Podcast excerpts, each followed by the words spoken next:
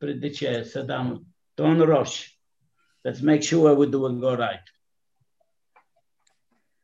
You got, you got 15, 20 minutes.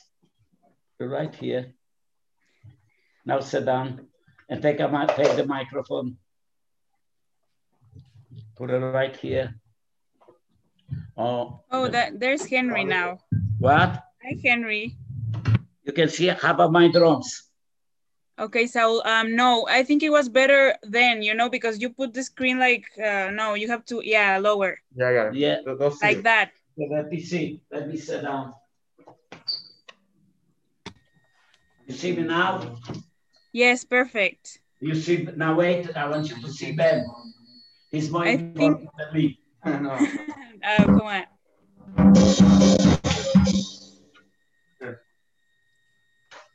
I need to move. That's it. No big deal. Is that the furthest it's gonna Yeah, it's all right. It's all right. I need to. It's not gonna. Gonna make it? No. Don't make it. Hello, Maya. Right? Um. Well, she's muted, Henry, but I, she doesn't know how to put the microphone, but I think Isaac can open. Oh, well. They can. Oh, now. Yeah. Oh. Look at that. Yeah. ¿Cuántas un rato? Yeah. Llamar a través del internet. ¿Cuántas veces? Now ask her what she wants to do with those voice. Hi, Eva. Hi. The other Eva, Eva Perlman, Eva Nathanson. We have the two Evas oh. here. Oh, is it somebody else? Okay.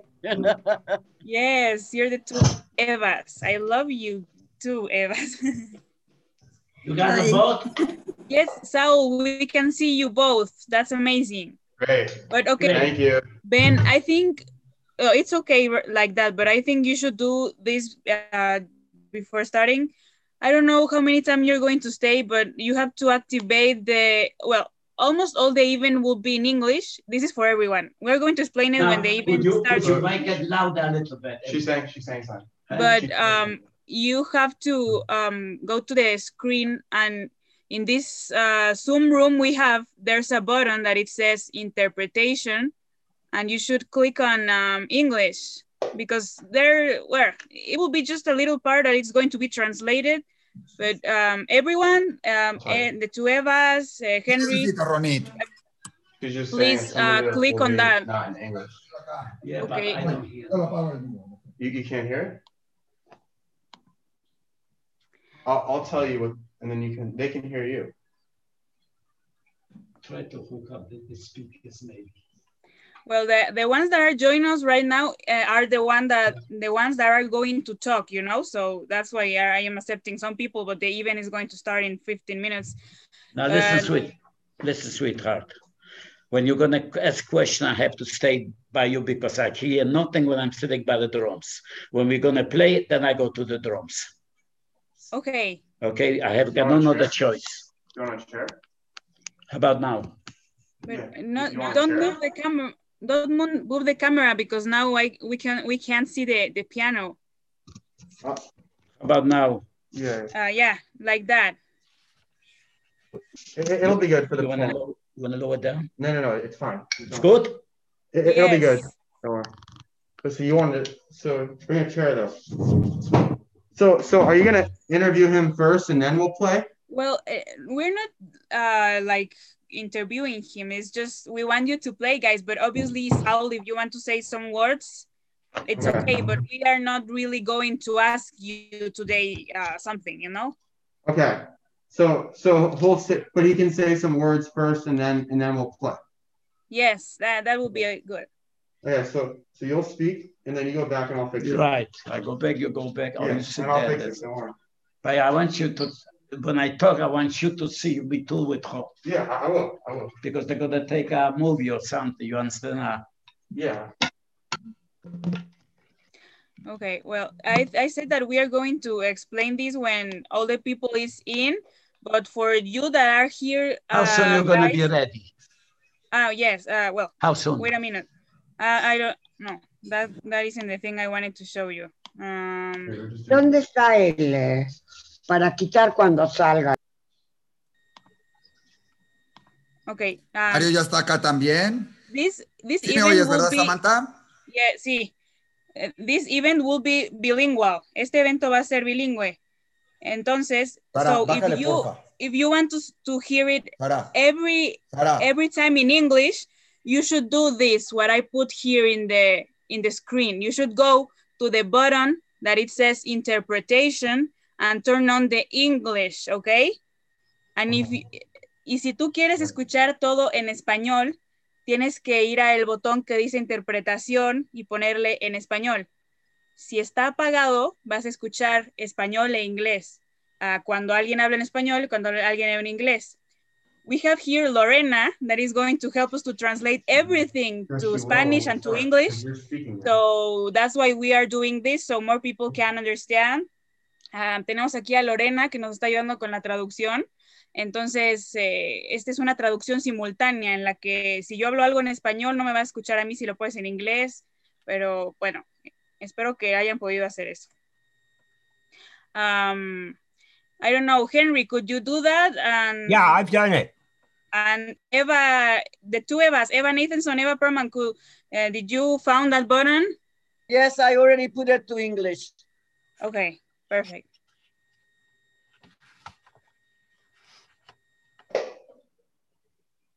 And okay. It will not stay in English. Uh, Yes. is, That was, hi, Eva. Hi. hi, hi, Eva. um, How are you? Did they get to No, go I- see it? Yeah, a lot of people. I'm okay. La introducción la vas dando, la vas a dar tú al principio, ¿verdad, Sam? Yeah. Sí.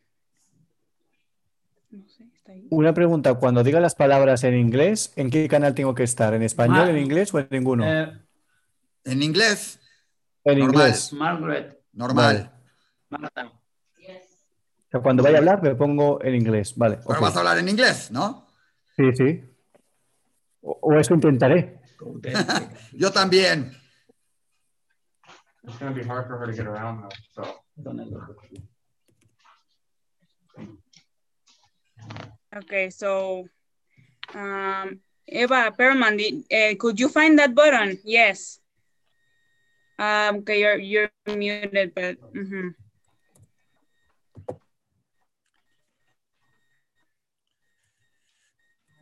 O todos los demás también Yes, pueden ayudarme I- a, ¿cómo se llama esto? Marcos, Click a quitarle el micrófono, a abrirles el micrófono a quien the tenga que hablar, ¿no?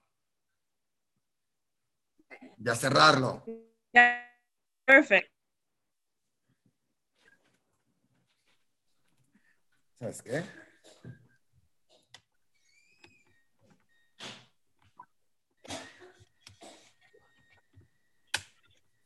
Vale. Oh, okay. Oh yes. In two languages. Wait a Spanish minute. and English. You wanna make sure? I Diez minutos. Hola Mario. Espera, que Mario quiere hablar. Que te he dado permiso para desmutearte, Mario. Sí, eh, yo recuerdo que yo voy a hablar en español, por favor. Sí. Do Y eh, yo había pedido permiso para poder poner un PowerPoint en los cinco minutos que tengo, que pueda compartir Con pantalla. todo gusto. Este, estás como, déjame ponerte como co-host, Good time. They Okay. won't run away, I guarantee you. Mario, y así ya puedes compartir. Yofi, gracias. Okay, let me see. Hazme un favor, Mario, prueba si ya puedes. No, this doesn't work. Listo. Sale. See? Yeah.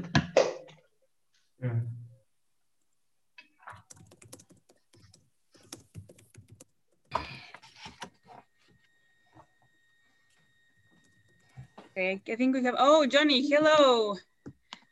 I think you have to unmute yourself. I- good. And now- I I I asked you to un- unmute. Uh, uh, I think a, a button should uh, appear in your screen, so you have you will you can speak. Okay, Oh no, we we can't hear you. you can see me? Oh yes, Saul, I can see you, Saul. You you are I okay. think You're you can perfect. see me. Yeah. Everybody sees me, the whole world. No, I didn't see you. ¿Cómo está, pa? Está ¿Cómo está? Bueno, Bene, bene. ya se lo mandé. Hola, por hola. hermana. Yeah. There's a musician, eh? Hola. Oh, okay. Uh, Johnny, I will explain you something now that you're here. Um, for you, okay, every um, almost eh, all the event will be um like in English, you know, but Yeah. it is a bilingual event, so you have to click on the button that it says interpretation. Can you see that button? I don't see nothing. I don't know nothing about No, the uh, computer. Saul, you you are totally okay. You you are fine. I'm talking to Johnny. Okay, we will start in in five minutes. Just, just let me talk, let me play. I don't want to touch the computer. Uh, yes, you, you don't worry. Okay, Johnny, hear me. Um, if you have this uh, bar uh, when you where you can unmute yourself, when you can put your camera, there's a button that it's a little world that it's interpretation. So you should put their English, okay? So you can hear everything in English because we have a wonderful translator here. Um, so that's all. Record, That's disconnect audio, chat, language, language, that one. Yes, the language. language. Okay, here we go. Nothing happened. Oh, you should just Okay. click on on English and that's all. Now there comes some How about Polish? No? no. band. ¿Has visto si ya entró el pastor Gilberto? uh, Anita ya entró. Ana García, la hija del pastor Felipe, ya la tenemos por acá. Okay, so okay, eh, no creo que no. Pero so Johnny, could you find the English button? English, sure English. Who, me? No, Saul, you are okay. Okay, maximize. Okay. Okay, now I can see full picture. I can see the beautiful face. What's your name, sweetheart? Bueno, pastor. Me or who? There's a little Muy bien, esperando que entre a la sala o ya entró a la sala. uh, Johnny. Yeah, Um, could you click on the language and English button? English, but where did I put the English? Oh, okay. Um, I think um, to the left of the button that it says leave, there's a, a little world that it says interpretation or language, something like that. Language, no. Just a minute. Participation, eh? Perfect. A little higher. Participation, a little higher. Press. uh, Participation, no. Perfect. Chat. No, no, okay. Uh, next to chat, there's a little world, okay? A little world that it says interpretation. Well, you speak English, no? Yes, we're going to speak in English, but there's uh, little parts that is going that are going to be translated because they're going to be in Spanish, but there are so few of them. La, la, la, la, la, la, la. I can, I can see the singer. I I think I think I know you, eh? I know No, I know him from. Krakow. This guy. Yes, Saul. He's from No, Krakow too. He was in Plaszow with me Yes. together, Yes. right? Okay. So, uh, well, I think we're going to start um, accepting other people. The ones that we are here right now are the, well, we have another ones, but the ones that are going to participate like more actively. So thank you. Um, just, uh, I will just put this again before this. Johnny, what I mean is that you have to find this button, okay? That it says interpretation, okay? Language interpretation, eh? Yes, and then you should click on English, and that's So all. when I press on this, nothing happened. Okay. Nothing happened. Why this doesn't work? Oh, English, I have it here. Oh, English. Yes, Okay. okay. English. perfect, perfect. Okay. Okay, Okay? I think now we're going to accept.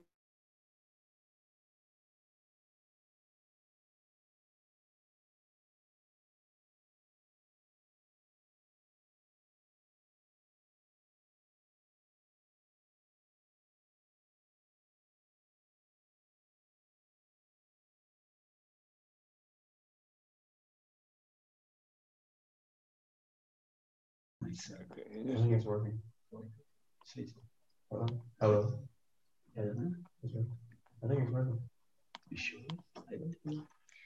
Well, hello to everyone that is joining us. We are going to start in some minutes, but welcome everyone. Oh, Ruth, that I can see you right now. Also Sylvia. Well, we have a lot of people here right now, and I know more people is going to be uh, joining us. But yeah, we're going to start in, in some minutes, but we are so happy to have you all here, guys. Okay. Um,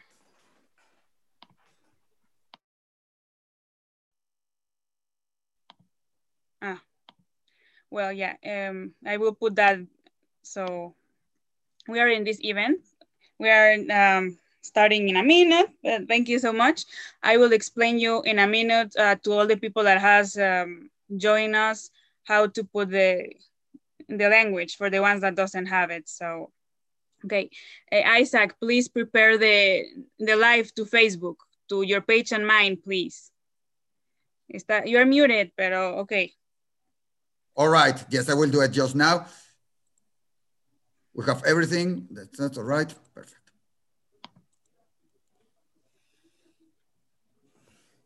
Okay. Te aviso cuando esté. Yes, okay, we were starting in, in a minute, but um, okay, I, I think I will explain this uh, right now so you can, everyone that joining us uh, can know what, how, what to do, okay? If you want to uh, hear everything in English, because well, most of the information will be in English, but there's a little piece that is going to be in Spanish, but translated by our, um, our translator, you have to click on this button that it says interpretation and click on English, okay? Y ahora voy a hablar en español. Los que quieran escuchar todo en español para que no se les dificulte, tienen que ir a este botón que está abajo donde, donde está el, el micrófono, el chat y todo esto y ponerle en interpretación y ponerle en español. Si están en un celular o en una tableta, eh, tienen que darle clic en los tres puntos que tiene y poner en, en, interpretación o lenguaje y ponerle ahí en español. Also, you, if you are in a cell phone or a tablet, you, you, you have to click on the three dots that it says more and click on language interpretation and then put English, okay? So yeah, I wanted to, to explain this before starting, but okay, we are, uh, Samantha, te voy a nombrar host para que tú lo compartas en Facebook, no me está permitiendo para que tú lo mandes a los Facebooks. I can't do that. No puedo porque yo no tengo la clave ni el correo. Ufa, deja que no nos está dejando compartirlo. Well, um, welcome everyone. We're sorry for that. we have a little uh, problem with the uh, the computer and all this, but thank you everyone for joining us. Um, it's an honor for us to have you here. Uh, in this event that we're going to commemorate um, the Holocaust and we are going to have beautiful participations of our dear survivors. No puedo, Ronnie, dime. Of uh, many young people, music, poems, art. So I, I hope you enjoy it and we can honor uh, this that happens. Okay, we are trying to stream all uh, this in Facebook too because there's people that watches later on all this, but I think we're having a little uh, trouble with that, but okay. Isaac, could you do that or not? Trying to do it. If not, I, I will put you to, to do it, Sam, because it's not letting us translate and trans, uh, transmit from here to Facebook. It's blocking us. I don't know why, but it's not doing that. So I'm trying to do it. Okay, well, I will know I think we are going uh, to start now. So um, thank you so much, everyone, for being here with us. As, as you said, as you can see, this event it's called uh, Dialogues with the Voices of the Silence, and we are so honored, so happy to have you here. I will just uh, start with something I want to say concerning to, to this uh, commemoration we are doing. Uh, well, my name is Samantha Rodriguez. For the ones that don't, don't know me, I am um, I'm doing this uh, project that it's called uh, The Voice of the Silence, in which I interview, um, well, I have been interviewing Holocaust survivors, and um, so this never happens again. And also with Diario Judío, that is Isaac, Isaac that is helping us. Um, okay, We are here not celebrating, but commemorating not the Holocaust, but the victims that suffered there. Most of them lost their lives, and now we are their voices.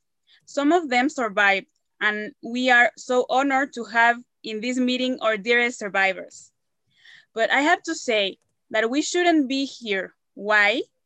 Because at first this should have never, but we are here, remembering that 76 years ago, Auschwitz was liberated and other camps as well. That saved some lives, but we are here to remember the 6 million Jews and approximately um, 11 million of other people from different uh, countries of Europe. Most of them murdered just because they were being themselves, because they didn't have the same ideas as the dictatorial regime of Hitler. This was caused by a horrible and huge amount of hate and selfishness. Because sometimes we as humans forget that we all, we all are the same. We came from the same place and we go to the same place. But thinking this is unjustificable. That's why we should love each other as God loves us. Help everyone that's in our way and educate the young generation so this never happens again. I'm a descendant of victims of the Holocaust, and I will teach my next generations about it. The Holocaust is the vivid representation of all genocides, injustices, and discrimination. It is in our hands to stop the hatred and evil we see nowadays. All this, as I said, with love. As the Bible says in Proverbs 10, 12, hatred stirs up conflict, but love covers over all wrongs. Love, educate, don't hate. I want to say this in memory of my Stuman family that perished in the Holocaust. Okay, thank you everyone again. We're going to see now something and uh, before this video, we're going to have uh, Saul, but just wait a minute, Saul, we're going to put a video. Isaac, if you want to present our video, please. Uh, yes, I want to present. We have the honor to have two uh, ambassadors here speaking with us. One is uh, ambassador of Poland in Mexico, Maciej Ziętara, yes, and the other one, the, the ambassador from Israel to Mexico, Tzvi Tal. They both have many things to do with Holocaust, so they have a message, a very important message to all the people here at this meeting. Please, Sam. Hello everyone, I'm Maciej Ziętara, Ambassador of Poland in Mexico. Thanks for your invitation. We're commemorating the victims of Holocaust and every 27th of January we pledge to remember and do not repeat the errors of the past. Nonetheless, as you perfectly know, after the Second World War, there were numerous cases of genocide all over the world. It seems that the history did not teach us anything because the societies and the people did not refuse to the opposition friend enemy to conceive the other person as radically different because he or she has different customs, religion, or political views.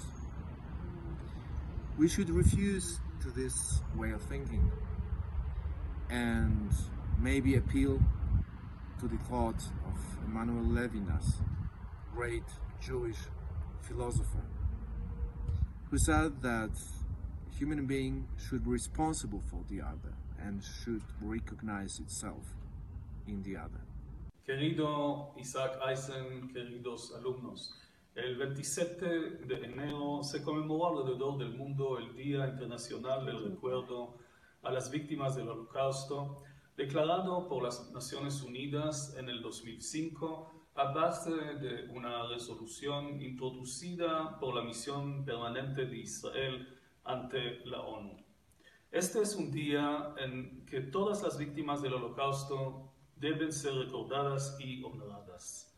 El tema de esta conmemoración está acertadamente ligado a la responsabilidad que tenemos todos de diferenciar entre el bien y el mal entre lo correcto e incorrecto, entre la justicia y la injusticia.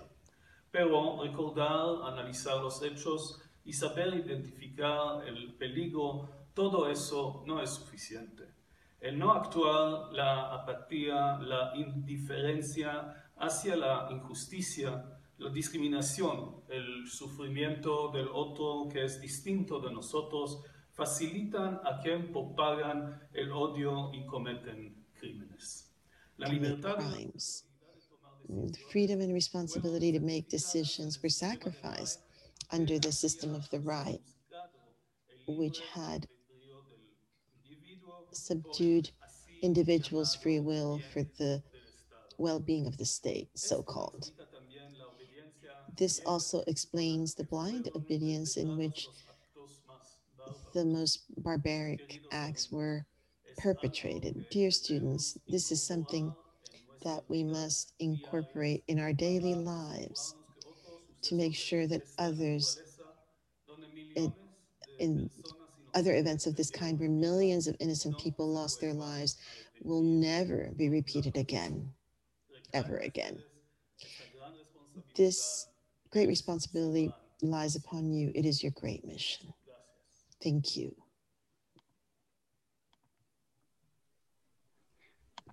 Well, uh, thank you so much to the ambassadors for that words they had for this event. They couldn't be personally here, but they sent us uh, those messages. Now we're going to have a beautiful time with Saul Dreyer, um, that he's a Holocaust survivor from Krakow. He has a beautiful band that it's called Door Be Door Band, that they have the, the purpose of um, lighting, to be the light in the darkness and to play these beautiful songs. So he's a Holocaust survivor that plays with young boys so it's an honor to have you here. Okay, uh, Ben, uh, can you unmute um, the microphone, please? Oh, okay. Yeah, I did it. Hi, Saul.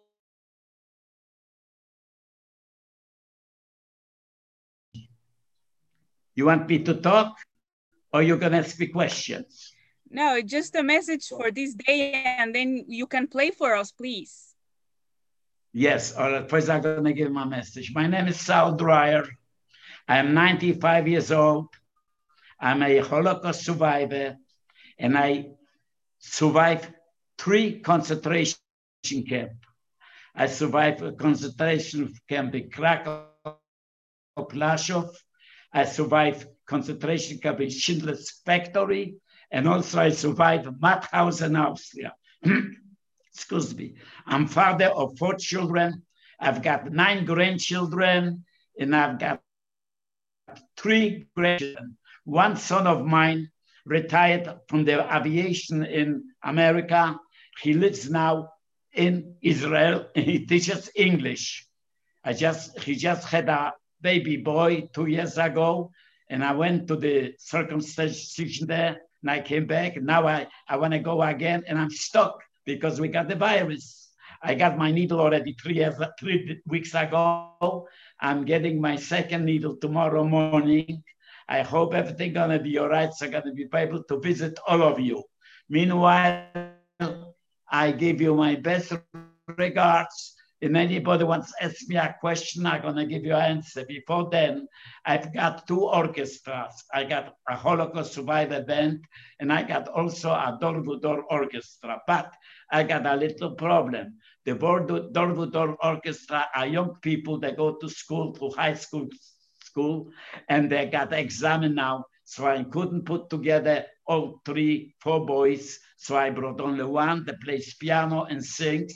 And I got my drums here, so we're gonna try to entertain Amazing. you. We're gonna try the best. Yes, please, His name is Benno. His name is Ben. Second, Miller. Ben Miller, and he's 18. He's 18 years old. He still goes to school, and and he he gave up his exam so he can come and be with me today with you people, so we can play for you a little music. Are you ready for us? Yes, thank you so much, Saul. Go go and play for us, please. We are so Okay. happy. Log in, log in, log in. What? Put, put your, put your passcode in, Yeah. and then I'll give it to him. One second. You have to give me one second, Dalek. I have to change. Put it there. Okay. Okay, Ben, you ready? Yeah, let me just aim it as. Uh, Okay. See it, us? they, they, they will. Sit down and make sure they can see you. Sit Yeah. down. You see me? Um, Yes. Yes? good. Good. Okay. Perfect.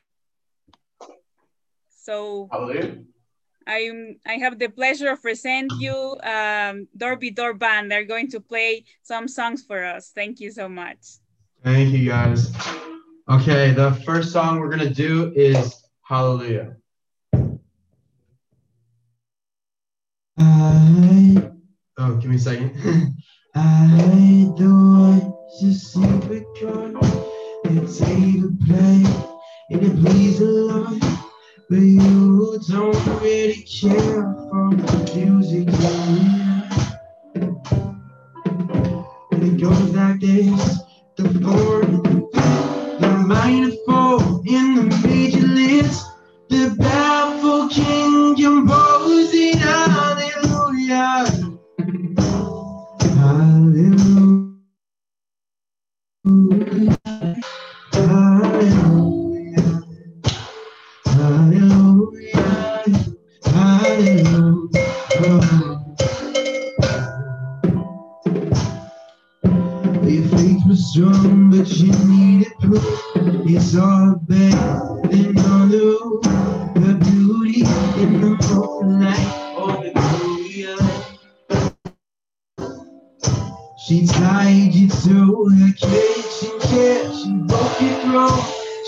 She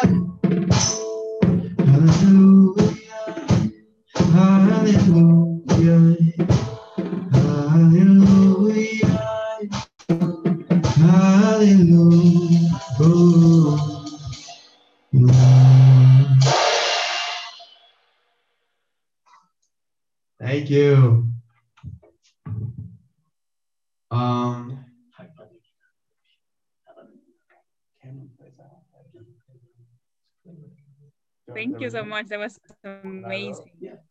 Okay, thank you guys. Um, this next song is an original that I wrote about Saul. It's called Burning City, and it's about his life and him going through the Holocaust. And it's so it's called Burning City. Ready? Okay.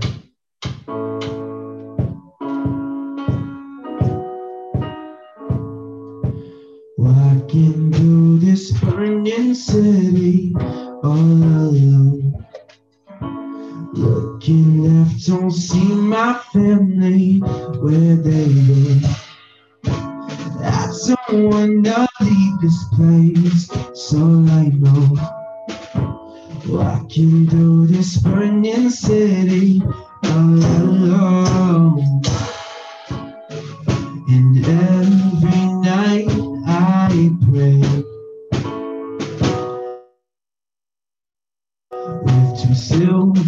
in my hand. Someday we'll get out of this crazy nightmare.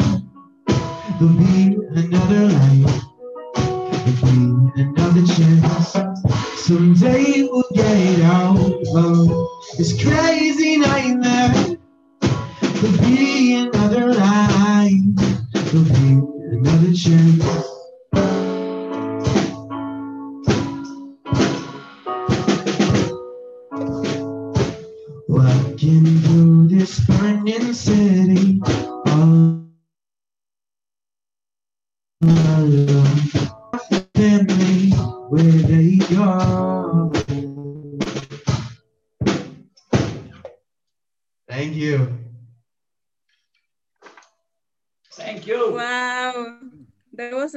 amazing. So sweet, the song you wrote for Saul. You're amazing, guys. Thank you so much, Sam. That was amazing. Well, And now let's introduce Mario Sinai. He's an important uh, Holocaust historian, and he's talking about a thi- uh, something, a subject that is very in- in- uh, interesting for everybody because are the people who risk their lives to save other lives, that they were in the moment to do it, and they did it because there were many people that they were there and they didn't do anything. So please, in, Mario Sinai, the microphone is yours. Bueno, muchas gracias a todos, a la concurrencia, a Samantha, a Isaac, a todos, al Diario de México. Eh, los cinco minutos que me dieron eh, y en este día de conmemoración, quiero eh, recordar a uno de los justos de las naciones. Recordar que en un momento en que ser observador pasivo era la regla y ayudar era la excepción. Y ya lo había dicho en su momento Moshe Ben Maimón, Maimónides, eh, en su libro Ilhot Melahim, los justos de las naciones del mundo tendrán parte en la vida eterna. Y yo quería mencionar solamente un caso, el caso de la isla griega Zakynthos, o su segundo nombre Zante, que como en todas las islas llegaron los alemanes a deportar a los judíos a Atenas y de Atenas a Auschwitz-Birkenau, la isla más importante, Rodas, 1800 judíos de Rodas fueron deportados a la muerte. Llegan también a esta isla Zakynthos. Toman la intendencia, llaman al intendente Lucas Carreri y al metropolitano ortodoxo griego Dimitrios Crisóstomos y exigen que se presenten al otro día a las 8 de la mañana con la lista de los 275 judíos de la isla. El intendente y el metropolitano salen a hablar entre ellos y al otro día a las 8 de la mañana se presentan con un sobre y se lo entregan al capitán alemán. El capitán abre el sobre y en el sobre había una lista con dos nombres. Intendente Lucas Carreri y metropolitano ortodoxo griego Dimitrios Crisóstomos. Pero aquí no termina la historia. A la noche, juntaron a los 275 judíos, los escapan al monte y los esconden durante tres meses. Tenemos que recordar que había que traerle comida, medicamento, atención, que nadie los delate, porque los alemanes pagaban por delatar a los judíos. Y es el único caso que tenemos en Grecia en que comienza la guerra 275 judíos y terminan con 273 judíos vivos. Dos murieron por enfermedades. Los nazis no atraparon a ninguno a pesar de que los persiguieron. Y son para nosotros un caso paradigmático y ejemplar, donde el liderazgo del intendente y del metropolitano ortodoxo griego salvaron a sus judíos. Una historia pequeña, pero quizás nos da a entender la grandeza de estos hombres que siempre tenemos que recordarlos, los justos de las naciones. Este es hoy en día lo que fue la sinagoga. En 1956 hubo un maremoto, la sinagoga se cayó, se derrumbó, pero quedó el monumento donde estaba la entrada principal. Esta es mi señora. Este es el monumento en ese espacio donde estuvo la sinagoga, que hoy se recuerdan a los dos justos, y esta es la placa conmemorativa a estos dos justos de las naciones que han salvado a los judíos de Zakynthos. Creo que en un día como hoy también tenemos que hacer un espacio para recordar a estas personas. Gracias, Samantha. Muchísimas gracias, Mario, por ese breve pero y tan inform oh, thank you so much, Mario. Sorry for that the message that it was so interesting. Um, we should remember the righteous among the nations, right? We we should honor them too because they helped a lot to the to the victims of the Holocaust. So thank you so much for that. And now we're going to uh, have a, a participation. Um, I am calling this uh, a minute of remember instead of a minute of silence. Uh, we're going to have in the, the way of this uh, event, some young people ask me that we are not Jewish, and they are going to talk for a minute about what they think about Holocaust and what they have learned. They're going to give us some words. So now I am, I am so glad to introduce you to my friend Marcos. He's from Spain and he has some uh, words for us today. Um, come on, Marcos. I had the pleasure of being able to attend the worldwide exhibition of Auschwitz not long away, not far away. The exhibition started with a simple red shoe. This is the best example to explain why the Holocaust is important to me and why I should remember the victims. We don't know who the shoe belongs to, where it was from. Whatever it was from Jewish, Russian, Polish, what we know is that belonged a girl whose life was taken away from her. She wasn't to be able to be someone in life, to raise a family, and who knows if she might become a writer, musician, or teacher. We should make the Holocaust universal for all the victims. Education is a space that we need, and it starts in home. To forget the dead is to kill them from a second time, as the Nobel Prime Elie Wiesel said, in memory of Brauner Berg from Poland. Thank you so much, Marcos. Well, as you can see, um, we assigned uh, randomly a name of a victim that perished in the Holocaust to all these little speeches we're going to say. So uh, I think we this is a great um, a way to honor the ones that uh, that are in the unknown, you know, the unknown victims. So okay, Isaac, I let you the microphone. I I ask everybody to imagine what will happen if one of your heroes that you grew up believing that he made everything correct, that he was not just a hero for you and your family, it was a hero for your country. Suddenly, it became a murderer, a part of the Holocaust. And this is very hard to believe. And what happened if I'm, or well, somebody that it's the family, the grandchild of uh, the granddaughter of this hero is the one to tell the, to tell the story about his grandfather and what the bad things he could do at the Holocaust.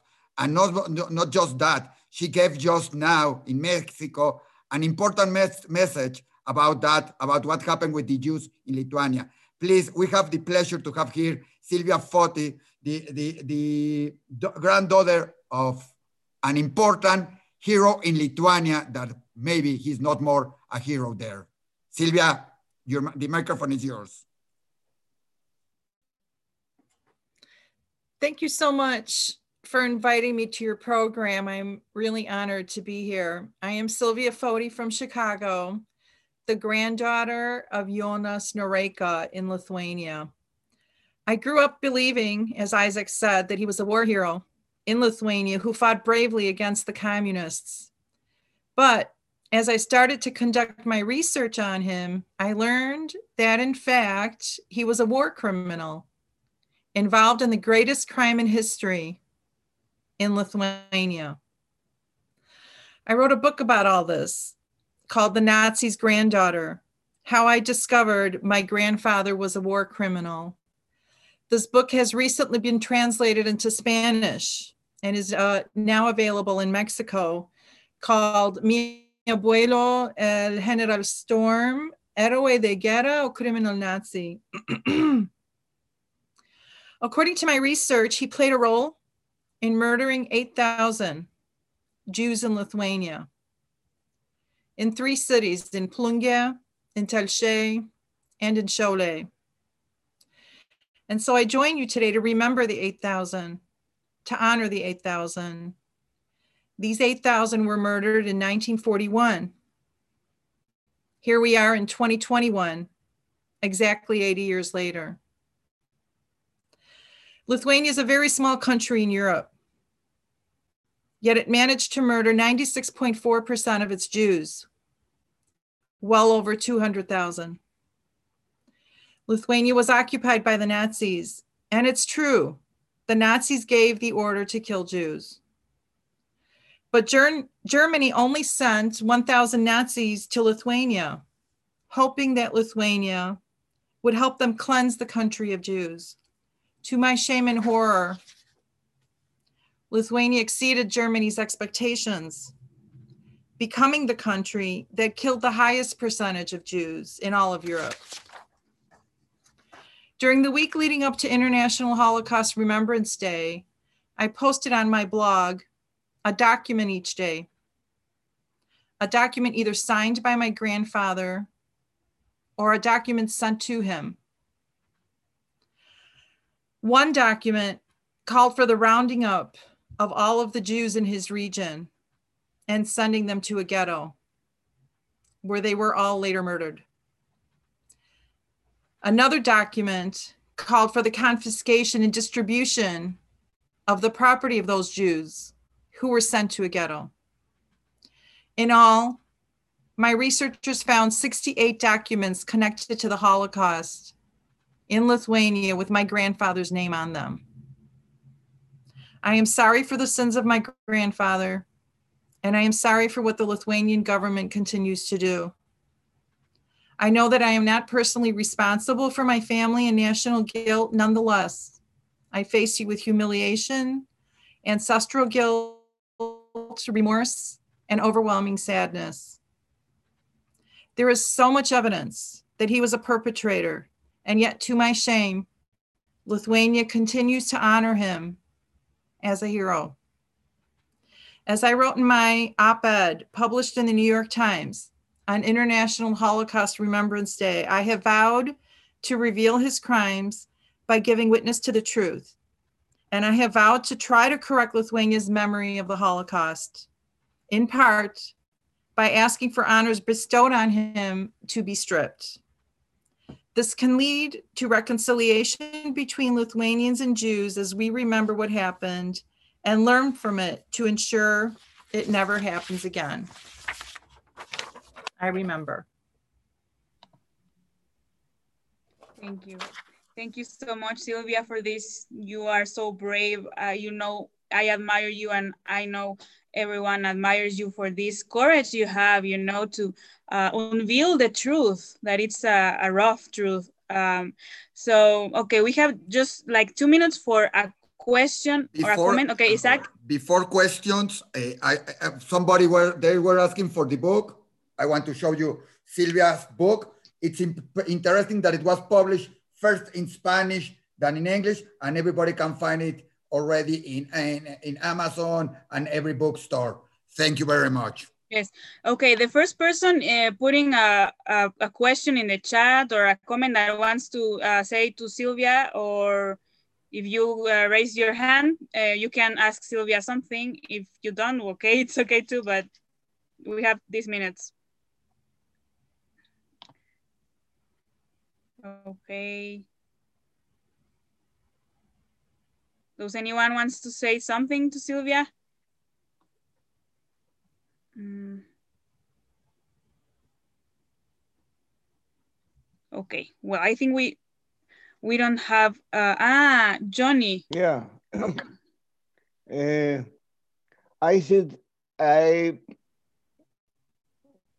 I'm a witness of the biggest murder in the history. I survived six concentration camps. And I really, really thank you. Thank you for, for whatever you said about your grandfather. I don't hate anymore. I used to hate, but hate is a poison, and I stopped hating. I'm going to say a few words after that. Thank you. Thank you, Johnny. Yes, we're going to hear you in some minutes, but okay. I think someone that it's called iPhone wants to say um, something. I don't know who you are, but okay. Alegra. I am Alegra. Oh, and I want to congratulate Silvia and thank her for the courage that you have so that you can show the world what happened 60 or 60, 70 almost years ago. And God bless you and have a good health. Thank you. Thank you. Thank you for, for that words. Okay. So um, now we have another uh, minute of remember.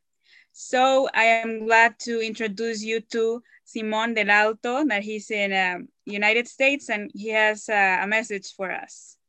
Okay, let me unmute your, okay. Alrighty, thank you, Sammy. Good afternoon, everyone. Today we gather and remember the millions of innocent lives that succumbed to the hands of hate, intolerance, discrimination, and ignorance during the Holocaust. A period in time in which human dignity and respect for human life were shadowed by extreme ideologies of non-existent racial supremacy. We extend a warm welcome to the survivors who join us today as we hear their stories and carry on their lasting legacies in our hearts. Still, for the 18 million others who are not here with us today, we hold them in our memories, for many were left with no one to keep their memory alive. It is our responsibility now more than ever to educate future generations of what hate can do to humans to the human spirit. Together, we must stand up to those who hurt, humiliate, or damage others because of their faith, nationality, skin color, or language. In memory of the mothers who never held their childs again, the fathers who could not protect their families, the grandfathers who never smiled at the sight of their grandchildren again, the grandmothers who never baked bread for their families again, the children who never played or laughed again, the ones who suffocated in the cattle cars, the ones who died of starvation, the ones who died of thirst, the ones who died standing in the freezing cold, the ones enslaved in concentration camps, the ones hung for resisting, the unborn children who never had a chance, the ones who were gassed and unnamed, the ones laid in mass graves with no mourners, and in memory of Miklos Rosenbaum of Slovakia. In the words of Elie Wiesel, I remember, I swear, never to be silent whenever and wherever human beings endure suffering and humiliation. For as long as I shall live, I will remember. Thank you. Thank you so much, uh, Simon, for those words. And now, Isaac, go. go. Uh, all right. During the meeting, we received an important message of the uh, ambassador of the German ambassador in Mexico, and we will read. We want to read it just in this moment. Later, we will have uh, the Pastor uh, Gilberto Rocha. But before we will read the message, it's a short message. It's in Spanish, but I think everybody will get the translation that it's doing marvelous, Lorena. All right. This is in the name of the German ambassador in Mexico. Me gustaría recordar junto con ustedes nuestra historia, recordar las atrocidades, los destinos, la muerte y el dolor, todo ello ocasionado por nuestros antepasados alemanes. Como representante de Alemania en México, también quiero contarles cómo es la vida social actual en Alemania, en especial la vida judía en mi país. El presidente federal de Alemania, Franz Walter Steinmeier, citó en su discurso en la Bundestag alemán al soldado soviético Woronzov quien junto con los soldados del primer frente ucraniano llegó a Auschwitz a finales de enero de 1945. Él nos dijo décadas más tarde, el tiempo no tiene poder sobre esta memoria. El año pasado yo le dije aquí que los relatos de los testigos de la época, es decir, de aquellos que sufrieron en los campos alemanes, o que, como el soldado Gorozov, vieron y fueron acabando con el horror paulatinamente, son de gran relevancia para nosotros en cuanto a la escritura de la historia y la memoria. Únicamente con estos relatos podemos hacer tangible la verdad de la historia para las futuras generaciones. Ahora estamos incluso reunidos hoy en México y aquí también estamos ligados a la memoria de los tiempos oscuros de la historia del mundo. Esta conmemoración no se trata solamente de una, de una cuestión de culpabilidad o, o de si alguien tiene que estar afectado personalmente. Más bien, se trata de llamar a la responsabilidad por lograr un nunca más. Y eso es una cuestión humanitaria. Dicha responsabilidad no desaparece en la generación de los padres, sino que permanece también como la responsabilidad de los jóvenes, independientemente de dónde vivan o dónde vengan. Y para aquellos que recientemente han escogido Alemania como su hogar, esto adquiere aún más relevancia. Permítanme echar un vistazo a la Alemania actual y de la situación de las comunidades judías ahí. Estoy inclinado a decir que la calidad de la vida judía en Alemania que se ha alcanzado hasta hoy es una normalidad deseable. Sin embargo, no debemos hacerlo tan fácil. En los últimos años hemos vivido, hemos visto que gente en Alemania se ha radicalizado por varias razones y en diferentes contextos. Los blancos de sus insultos verbales, acosos e incluso ataques físicos fueron regularmente extranjeros, migrantes, refugiados, pero también judíos. Un triste momento culminante fue el fuerte ataque armado de un extremista de derecha a la sinagoga de Haye, Haye Andersal el 9 de octubre de 2019. Fue solo debido a circunstancias, circunstancias afortunadas que este hombre no pudo entrar en la sinagoga y causar un baño de sangre entre los fieles reunidos allí en Yom Kippur la fiesta judía más importante. Sin embargo, mató indiscriminadamente a dos personas en Jale hirió a otros más antes de que pudiera ser arrestado. El pasado 21 de diciembre, el culpable fue condenado a cadena perpetua. El Estado de Derecho funciona, pero esto no deshace el hecho, sino que llama a la sociedad alemana a jóvenes y ancianos con o sin antecedentes de inmigración asumir su responsabilidad una vez más, permanente incluso hoy y reiteradamente es así como en el año 2021 es un año más del recuerdo y conmemoración para nosotros, pero también uno en el que Alemania, como Estado y como sociedad, debe extraer la responsabilidad de esta conmemoración. Agradecemos desde aquí al excelentísimo embajador Peter Temple por este importante mensaje. Y ahora, como dijo el embajador en sus palabras y todo, el holocausto no es nada más una cosa del pueblo judío, es de toda la humanidad y de todas las generaciones presentes y pasadas. Y por eso nos da mucho gusto contar hoy acá con el pastor Gilberto Rocha Marroquín, pastor de Calacoaya. Un honor tenerlo acá. Este, él ve mucho por el pueblo judío, por, por Am Israel, como dice él, y por todo esto. Y su mensaje es muy importante para nosotros. Pastor, le cedo el micrófono. Muchas gracias, Isaac. Muchas gracias, Sam. Y pues mando un saludo. Shalom a todos los amigos que nos están viendo, que están conectados. Shalom a todos nuestros amigos de la comunidad judía, independientemente de que, en qué país o ciudad se encuentren en este momento. Bueno, yo quiero traer con ustedes un mensaje de paz y de reconciliación. Quiero citar lo que dice el profeta Isaías cuando dijo, yo, el Señor, te he llamado en justicia y te sostendré por la mano te guardaré y te pondré por pacto al pueblo, por luz de las naciones.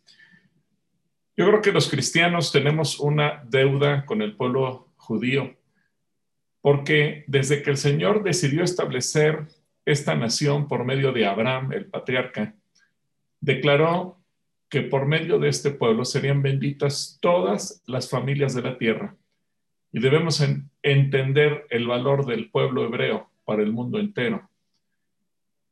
Por medio de el pueblo judío recibimos la palabra de Dios, la Biblia, y todos los creyentes en Dios asumimos como principios verdaderos todo lo que está establecido en este libro precioso y se lo debemos al pueblo judío. Los preceptos que rigen a la mayor parte de las constituciones del mundo entero incluyendo aquellos países que se declaran laicos o antagónicos al judaísmo o al cristianismo, han adoptado códigos de conducta señalados en la Biblia, en la ley, en la Torá. Y aunque se utilice un vocabulario diferente y no se utilice la palabra que el Señor establece, de todos modos se siguen conservando esos principios y esos códigos. En Isaías capítulo 49, versículo 6, dice, poco es que para mí tú seas mi siervo para levantar las tribus de Jacob y para que restaures el remanente de Israel. También te di por luz de las naciones, para que seas mi salvación hasta lo postero de la tierra. Y es que por medio del pueblo judío llegó la salvación, pues para nosotros los creyentes el Redentor y Salvador del mundo y el deseo de todas las naciones, quien es Cristo, es judío. Y el mundo entero ha sido beneficiado por las aportaciones del pueblo judío. Y vemos también en esto que el pueblo judío sigue siendo luz para las naciones. Si consideramos que se han otorgado premios Nobel a más de 900 personas, de las cuales el 20% han sido judíos, siendo apenas el 1%, el 0.1%, 0.1% de los habitantes del mundo y que hayan ganado el 20% de los premios Nobel, digo, eso nos habla de, un pueblo extraordinario.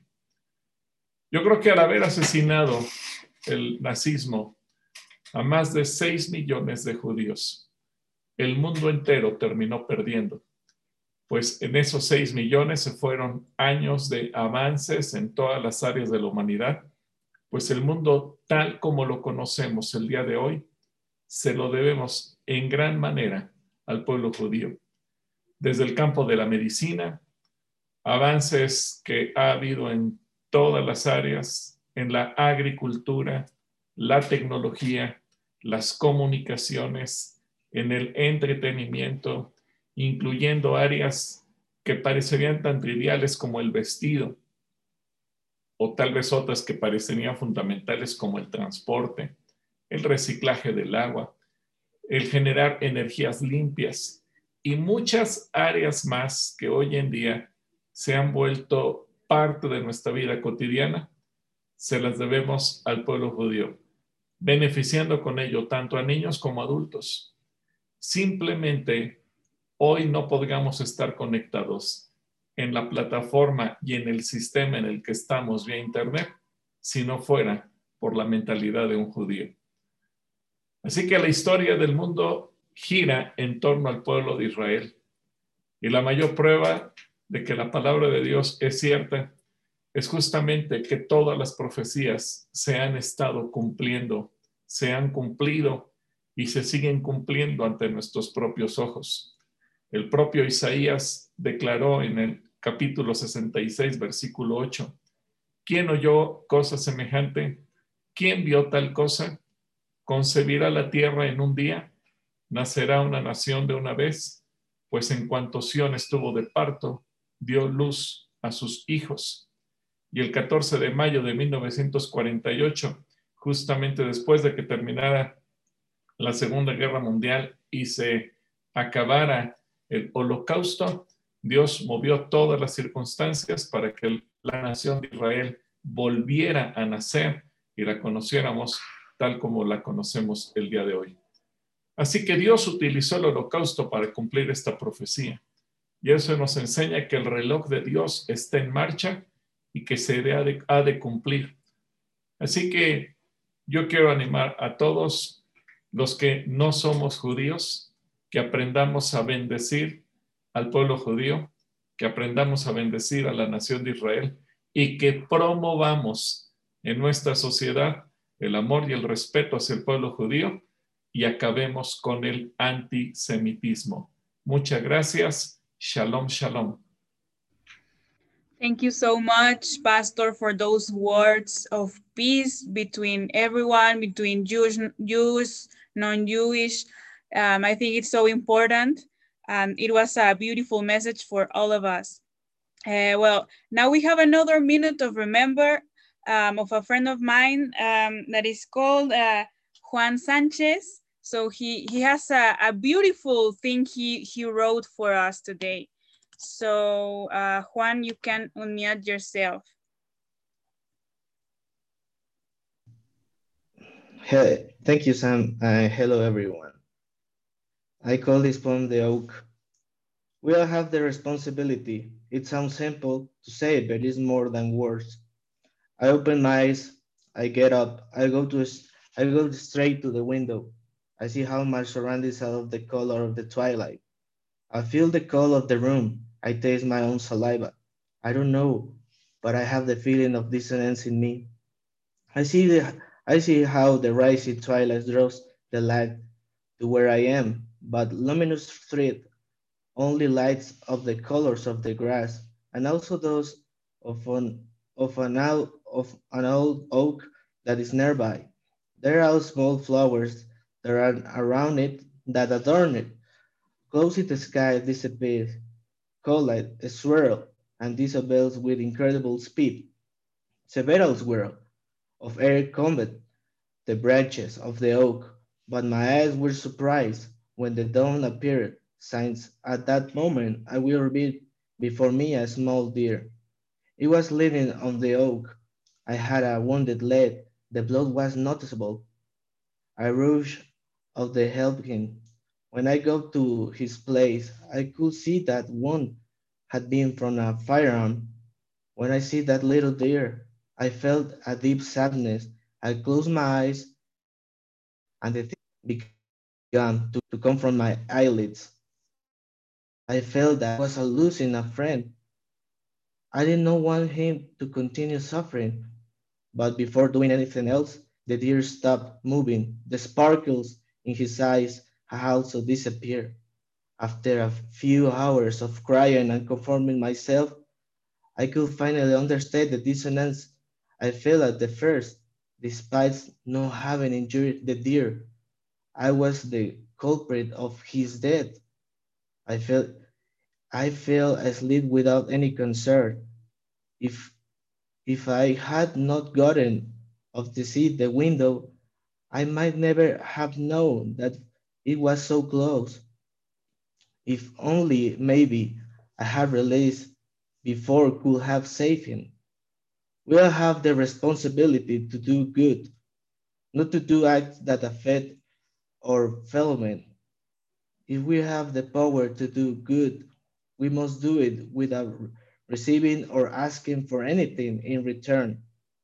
It is our duty as humans and living beings. We, we must not repeat the mistakes of the past. We must learn to help, respect, and understand each other.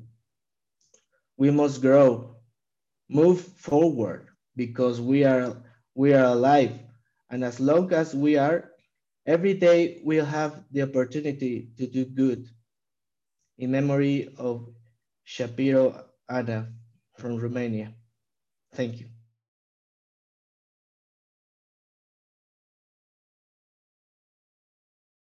I, I put it on the chat if you want to read it again. Um, Juan, he writes amazing uh, kind of uh, stories and poems. So thank you. Thank you so much for those uh, words of honor. And now I have the honor to present to you uh, our dear Eva Perlman, um, also Holocaust survivor, and she's going to give us uh, some uh, few words of uh, concerning to this event. Thank you, Eva. Thank you. I'm very honored to be here today. And I must say, Sam, I want to thank you first of all, and Isaac and Juan and Lorena for all the work that you have been that you have done to bring us all together. This is really very impressive. Um, I didn't quite know what I was supposed to talk about, so bear with me. I was born in Germany in 1932, just a few months before Hitler came to power. And my parents had the wisdom, the foresight, and the opportunity to go very early to France, with me, of course. So by the end of 33, we were in France. And then during the war, we started moving more and more and more south to escape the Nazis coming from the north until we ended in a little mountain village in southern France, where we stayed until it was safe enough to come back to where we lived before going there. Uh, we owe our lives to several um, um, righteous Gentiles whom I will never forget, who helped us. You know, in France, like every in every other country, there were people who hated the Jews and who betrayed them, and there were other people who helped the Jews and helped them hide and helped them survive. And we were very fortunate to have several of those righteous Gentiles in our lives who, who helped us to survive the war and I will be forever grateful all my life. I thank, I count my blessings every day. I thank God every day for my life and for my health. And, and I say hi to everybody, uh, everyone here. I wish you all very well and thank you for putting on this kind of ceremony. It is really very um, moving for me. Thank you very much. Thank you, Eva. Um, we have a we, we can have a question or something for Eva if you want to know more about uh, what she thinks or what um, I don't know if anyone has a question or a or a comment to to Eva. I will want a a young a, a young a young boy or girl if you want to ask something to Eva it will be awesome. So I don't know. Okay. Well, I would like to you to, to tell us, Eva, what um, what do you want to say to our generation uh, to not repeat this? What advice do you have for us? Sorry, I you are okay. You have to unmute yourself. Sorry. yeah. Oh, it didn't work. I, I couldn't unmute myself. Um, what I would like to say to everyone be grateful for your life, for what you have. Don't ever take anything for granted. Um, enjoy life, enjoy what you have. And I, I, I wrote a book, by the way. I wrote my autobiography, which came out a year ago. And um, we survived by miracles. God sent miracles all, all through the war and all through my life. I've had a, an amazing life. So um, be optimistic, be thankful, um, be positive, look forward, don't look back. Thank you so much, Eva. You really inspires to, to live with this joy, with this hope, um, and to know that miracles happen. Uh, well, I think we have a question of um, Marcos. Okay. Go on. Sí, me gustaría hacerte una pregunta. Creo que Mario también coincide conmigo. Si te acuerdas, Eva, de las personas que te pudieron salvar, si te acuerdas de los nombres para poder recordarlo, porque ellos también merecen ser citados. Gracias. You, you want their names? Oh, Yes. yes. I do remember Monsieur Placereau, who gave my father his job when we went over to France because they were colleagues before the war. Um, Madame Mégos, a secretary who helped my father even in hiding, work part-time for the office. Uh, Monsieur and Madame Raveau, our landlords, landlord and landlady in the village where we lived. Uh, We lived upstairs, they lived downstairs. And we even had two, two Nazis in our house at one point for two weeks. I mean, it, it was an unbelievable circumstance. And Monsieur and Madame Giron, our landlord and landlady in Lyon, where we lived before going to the mountains. And uh, Madame Montonex, Monsieur and Madame Montonex, the owner and uh, owners of a children for a home for children, and they were inscribed in Yad Vashem uh, as righteous Gentiles. Unfortunately, the other people I have mentioned, although they were uh, instrumental in saving us, they w- did not uh, uh, risk their lives enough, in quotes. This is what I was told by Yad Vashem. They did not risk their lives enough, so we couldn't put them their names there, uh, which is kind of it's too bad, you know. I mean, they have to make their rules. I would have liked them to be inscribed there, but I honor them in my book. Thank you. Thank you so much, Eva. Uh, Yes, I think it's so important to remember the ones who help you survive. And yeah, they were uh, admirable people that risked their lives to, to save you, right? So thank you for that. Um, okay, I think Isaac?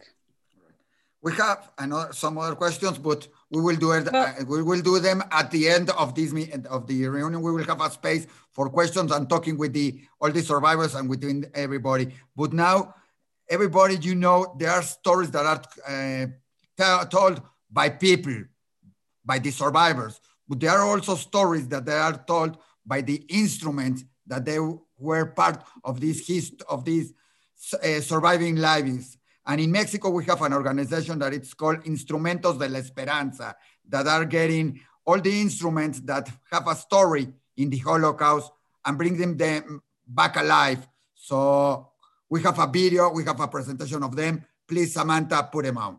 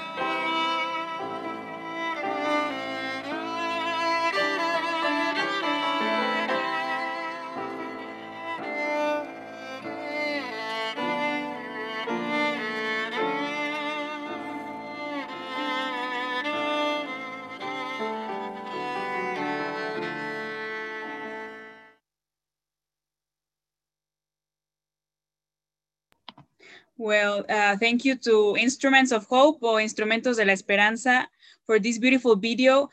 Uh, all the instruments you, you saw there uh, are from uh, Holocaust survivors. Uh, they used to have uh, those instruments and play to them, so they are um, counting these stories through the instruments. So if you have someone that you know that had a story with an instrument, you can contact um, contact us. Uh, well, in the chat, Adela put the, the, the email to this because they are having this great labor of uh, collecting the instruments of the Holocaust survivors. So the instruments itself, uh, themselves count the story. So thank you so much. Now we are going to have uh, another minute of remember. And I'm so honored to uh, introduce to my friend Juan Miguel from El Salvador, that he's going to, to, to tell us a, a little uh, words, some words. Okay, you can unmute yourself. Okay. I don't know what. Well, um, eh, Juan Miguel, are you there?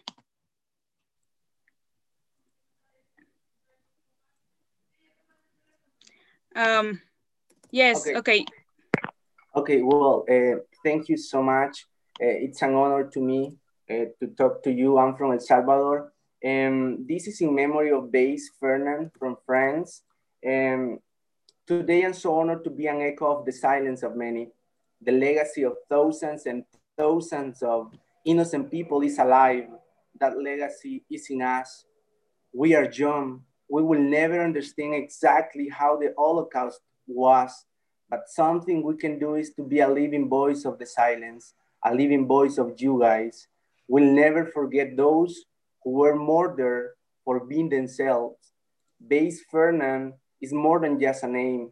I can't stop thinking about his stolen dreams, his future, and now, many years after he was murdered, he's still inspiring us to dream and to inspire others. What happened in the past was real. The pain was real. The suffering was real. The tears were real. Your stories are real. However, there is hope that is real. There is love that is real. There is a God who is real, will prevail forever.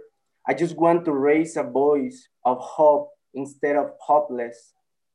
I want to raise a voice of love instead of hatred, a voice of forgiveness instead of resentment. We, the young generations, will be a voice of the silence and will be a strong revenge of love. God bless Israel. God bless humanity. Besides that, I just want to thank you guys for your courage, for inspiring my generation. Each of you are inspiring us personally. I'm being inspired. I want to thank you for fighting, for never give up. And besides that, I just want to thank Samantha because uh, through the interviews she's been doing, the, my whole point of view of life has changed. I have understand how important life is and that we'll, we don't need to give up because you are inspiring us and you never gave up and we are not gonna give up because of you guys. Thank you so much. Thank you. Thank you, Juan Miguel, for those words. As an as as he said, uh, you you inspire us. We have here in the meeting a lot of survivors. Thank you so much. We have Eva Perlman, Eva Nathanson, Johnny Jablon, Saul Dreyer, uh, Henry Slucky, I think uh, Luis Opatovsky, also um, we have uh, Willie the Winter and also Lily Couple from Costa Rica that uh, we are going to have an interview with her next um, next Saturday. But okay, thank you so much. Now and hello to everyone. Now I'm going to read a, a poem I just um, wrote um, in, in these days, you know, in honor of the victims. And I want to dedicate this poem in, uh, in memory of Bela and Jakub Stulman my great um, grand grandfather uh, parents because uh, they they died in the Holocaust. They were murdered. Okay, so the unspeakable memory, the unspeakable memory of horror, a necessary speech of honor, 76 tears of glory, a right to live and tell their story. The stars stamped in their arms, now shine bright and light up the sky. For the ones whose hearts were still beating, for the fallen, silent so souls by the evil's beating. Survive, don't give up. They heard their parents' voices. They imagined a better life, avoiding pain and noises. Living in hell, dreaming about heaven outside. It was worth the fight. They survived and shine. The children lost their toys, the adults their joy. Some of them, living witnesses, survived by miracle, now being the door to love as a choice, standing as keys against the hate and the unf unfavorable. Give up. Some of them heard their cries, their bodies cry out, and let their last breath be an eternal shout. In honor to the ones whose lives were stolen, their sad song tells the truth without doubt. Now they are not just numbers. We should shout it, be the light in the darkness. Show this world to love and not to crumble. Please listen to the unspeakable, to the voices of the silence. Thank you so much. This is a, a poem I wrote in honor of uh, the victims and also to you, to the survivors that are hearing us I inspire in, in your stories. Maybe you could um, like uh, see some details that you had in your stories. But okay, uh, before continuing with the program, I wanted to uh, to take a picture of this huge meeting so we, we can uh, have this memory forever. So if you can turn on your camera, it will be awesome. So we can uh, take the, the photo, the, the people that doesn't have the camera on, please. Okay, so I think, think I'm going sorry, to. Sam, just to tell everybody, it's incredible to have so many survivors and many other people and people involved in the Holocaust and working with that in the same place. It's not. It's something that you don't see it every time, every day. So congratulations for this event, Sam. It's important Thank for you. this to know. Thank you. Okay, so I will take the picture. So one, two, three. Uh, wait a minute because I have to take several. We are a lot, okay? So the other one is uh, one, two, three. Um, wait another minute. Just keep smiling, please. Just, I'm almost done. Okay.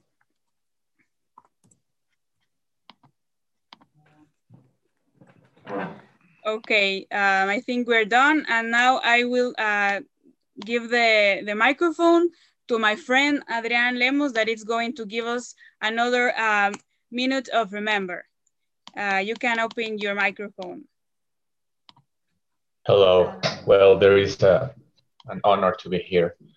Um, the words uh, uh, that I prepare are for Stoll Arthur in memory of Stoll Arthur from Germany.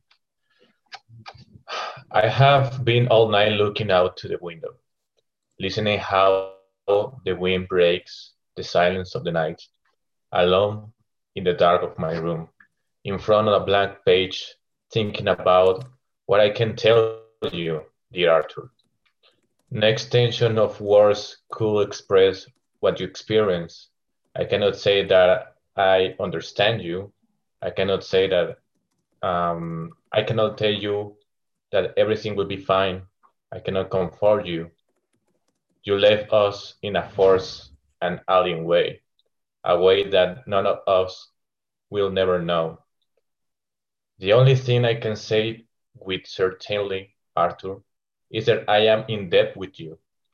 I, uh, a debt that is paid with love for the one in whom I reflect, for my brother, for my sister, for everyone who, in an absence of any particularity, calls himself human.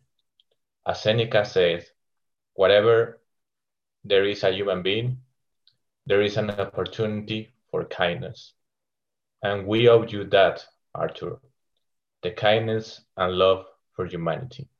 Thank you. Thank you so much, Adrian. As you can hear, every uh, young boy or girl that is talking, um, they are um, mentioning a name of a victim. So um, Adrian uh, said this in memory of Arthur Stoll from uh, Germany, I think. So this is amazing. Thank you so much.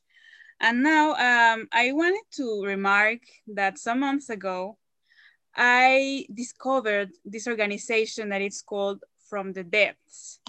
This organization, the, the, the thing that, that they do is to honor and to help the righteous among the nations. Because some of them, they don't have uh, food, they don't have uh, money, they don't have um, medicines. So this uh, organization from the depths, I think they are doing great. And I want Johnny Daniels to, to say hello. He's part of this organization. He's uh, one of the directors. So it's amazing to have you here, Johnny. What can you uh, tell us about From the Depths and your labor? Uh, unmute, okay. Hi there, everybody. Well, firstly, Sam, congratulations. Uh, I am a great grandchild of Holocaust survivors. My great grandfather managed to get to London, England, and his entire family were murdered. They were from a town in northern Poland. And I grew up listening and learning to stories of the Holocaust. I grew up surrounded by Holocaust survivors. And it's so powerful for me to see so many of you here and to hear some of your stories. Thank you all for sharing. Uh, Saul Dreier uh, was someone that we work with and know and love very, very much. Uh, I am a millennial. I moved to Poland a few years ago to run this foundation. And our foundation from the depths is focusing on Holocaust education and looking and seeing how we can bring this memory to a younger generation because it's important. To see dedicated people like you, Sam, is incredible. And I have to say that all of these minutes of memory have really inspired me so much. And I am so really, truly grateful to you and to everybody else for taking part. There's 195 righteous amongst the nations still living. These incredible people who saved the lives of people like Mrs. Perlman, who spoke before, and many others as well. From the 22,000 plus who were honored by Yad Vashem, only 195 live today. And our foundation focuses on helping and supporting them and doing what we can to make sure that they live their final years with the respect and dignity that they deserve. Uh, I could speak for a very long time, but I'm not going to because there's much more important and incredible people than me here. So uh, I'm sure Sam will share information about our website and Facebook and Instagram and TikTok. And for those of you who want to follow, you're welcome to do so. But once again, thank you so much. Uh, I honestly uh, can't tell you how graciously appreciative I am for you and for all of you for what you're doing. Thank you very, very much. Thank you so much, uh, Johnny. I really admire your your job. And as he said, he they also have TikTok. Can you believe it? Of uh, from the depths. So their goal is teaching our generations about what happened. And this season of uh, that past of uh, Christmas and winter, they have been taking to all the houses of the righteous among the nations food a little Christmas tree because most of them are uh, Catholic, you know. It was amazing. And thank you, Johnny, for being here. I left uh, the page here if you want to help this cause. I really want to help this cause. So thank you. Thank you, Johnny. And now we are going to have another minute of remember. Um, and I have the honor of uh, introduce you to my friend, Ale Alejandra Gomez. Ale, um, Okay, you can unmute yourself now. Okay. Um, this is in honor of Esther Seidenberg. Well, this is, what I wrote. The most important thing I learned was that it doesn't matter how deep a wound can be if you show forgiveness and teach others about courage and resilience. Cheers for those who came here to tell the story of those who couldn't. For your brave and for your service, I salute you. And I deeply want to thank you. Thank you for teaching us to love. Thank you for giving us strength.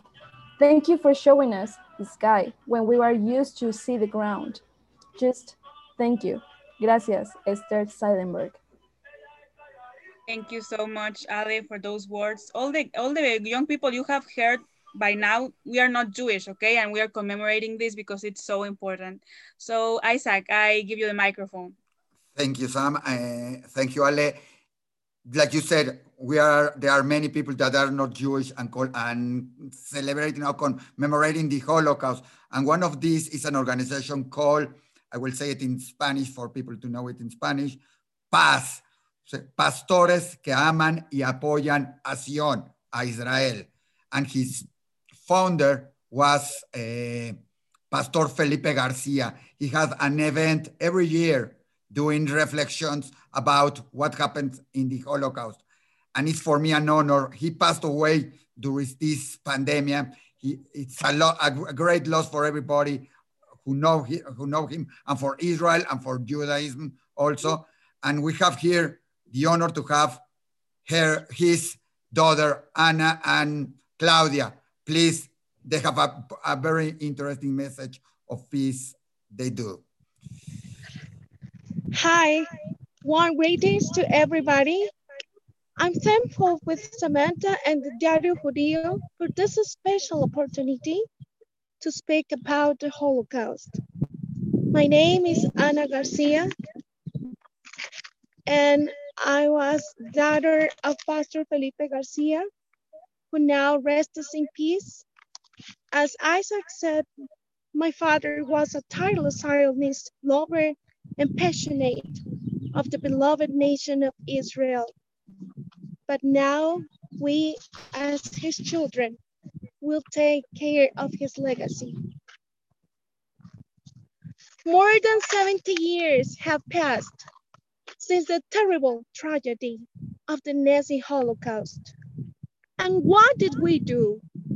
What we were doing, coupled with the fact that we are living a new era full of advances in all areas where human being doesn't seem to be able of such things.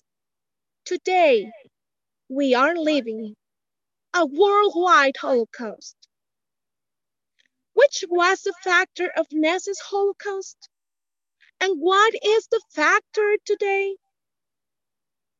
For the love of money is the root of all evil, the power, the proud of all human beings. And I ask myself, what are we doing, not just with the past, but with the present? Before this overwhelming and dark part of history that happened, and through this death tunnel the world face, is there any hope? Is there any salvation? Is there any solution? Yes. The salvation is that every man turns to his creator. Submit to God and be at peace with him. In this way, prosperity will come to you says the scripture in his Job chapter 22 verses 21 the man who turns to his creator will love his neighbor and won't be able to do such things as the holocaust neither as today's. Let's be a helping hand Let's don't be silent before others' anguish. Let's don't deny help to the hopeless. I conclude my words telling the words of the Jew of Jews, Jesus Christ. Love your neighbor as you love yourself. Thank you. Thank you. Thank you so much, Anna, for those uh, beautiful words you have told us. I think it's something to think about, and they were beautiful. Thank you so much. Now I have the pleasure to introduce you to Camila Gama for another minute of remembrance. She's going to talk us uh, about um, her experience um, towards the Holocaust. So Camila, I think you can, okay, yeah, you can, your microphone. Yeah, hi everybody. My name is Camila Gama. I'm 22 years old and I'm from Mexico. Back in 2018, I had the opportunity to live in Berlin. And um, I'd like to talk about my experience regarding the Holocaust. While I was living there, I traveled to Sachsenhausen, a concentration camp uh, on the outskirts of Berlin. Um, and all I have to say is that I lived and I felt something um, that I'll never forget. Here are some pictures that I took uh, while I was there. Um, the Arbeit macht frei sign in the fence gives you goosebumps. And to hear all the stories that happened there, to listen to how people was treated and the pain that was caused makes us realize that as a society, we cannot let something that horrible happen again. To sum up, I want to say that I feel honored to be here and also thankful with you for sharing your story with us, for being a symbol of hope and bravery. It is important to never forget. Thank you. Thank you so much, Camila, for uh, your words, because you you were there, you know, and even if you also not you are not Jewish, you you you were there and you were like impacted by this. So thank you for your words. Um, so Isaac, I give you the and microphone. I have the honor, thanks Samantha, to present our next survivor, Ruth Mermelstein. She, she was a survivor from Auschwitz camp and she has an incredible message for, for all of us. Ruth, please. Thank you very much. Am I on? Yes. Oh no, Ruth, I think you you are muted again. Oh. She can open it. I'm now still- now we can hear you. Okay, now. very good. Very good. Thank you very much for inviting me to. I think this is an amazing program, having all these young people learning so much about the Holocaust and continuing to be good people and teaching others. Anyway, my story started when I was 10 years old. I was born in Sighet, Romania. I was a neighbor of Elie Wiesel's. And of course, he wrote a very wonderful, he wrote many wonderful books, and especially a night he described Sighet, a beautiful old town. Everything was fine till 19, till 1940. I was 10 years old when the Hungarians marched into a Romanian town. Hungary occupied part of Romania with the blessing of the Nazi, Nazi Germany. And right away, they, Hungary had to import all the anti-Semitic laws from Nazi Germany. Right away, they called up young men to forced labor. Later, they called up, and the next year, this was 1941 and 1942, they decided, Germany demanded that Hungary should deport Jewish people from, from all over Hungary. For some reason, they made up uh, some kind of a reason why they should take them. So they took most of my family away at that point. They took my my uncle, my mother's younger brother with his family, three little children under 10, under nine, and also my mother's younger sister with, his, with her family. To, they took them away and my, my aunt who lived in a large city, but she came back to live in our house in our town.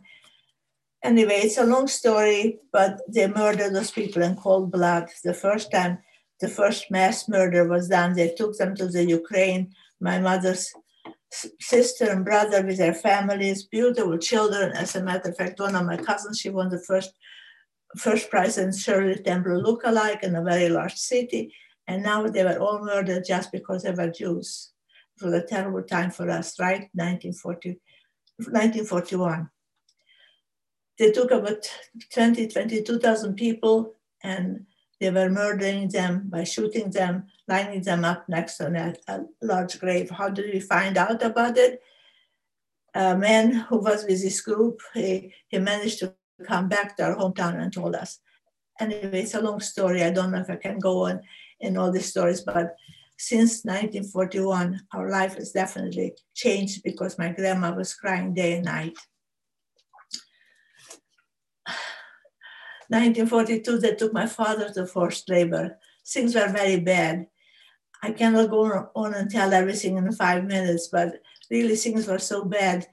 I wound up in Auschwitz with my parents, and right away they murdered my parents and my siblings. My only survivor is one of my sisters.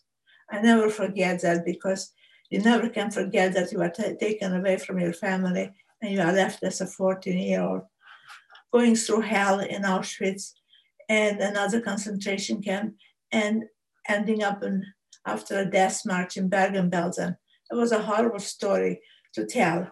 Anyway, my daughter, she listened to my stories. She started to ask questions early in her life, and I started to tell her. And she wrote a book about me, my early childhood, and also and also about the brigadier general, the the, the British soldiers who came on came into Bergen-Belsen to save me, to save as many as I could. I was half dead, but I'm here to tell you because he, this brigadier general, this general came in to try to save as many people as he could in Bergen-Belsen. It's a very, it's a horrible story, but everybody have to know that it happened. That the most enlightened nation in Europe could do such horrible things. They didn't, they stopped the shooting of people because the weapons were more expensive. They discovered something more easily to murder people. They took them to Auschwitz and other camps where they had gas and and and um, what do you call it?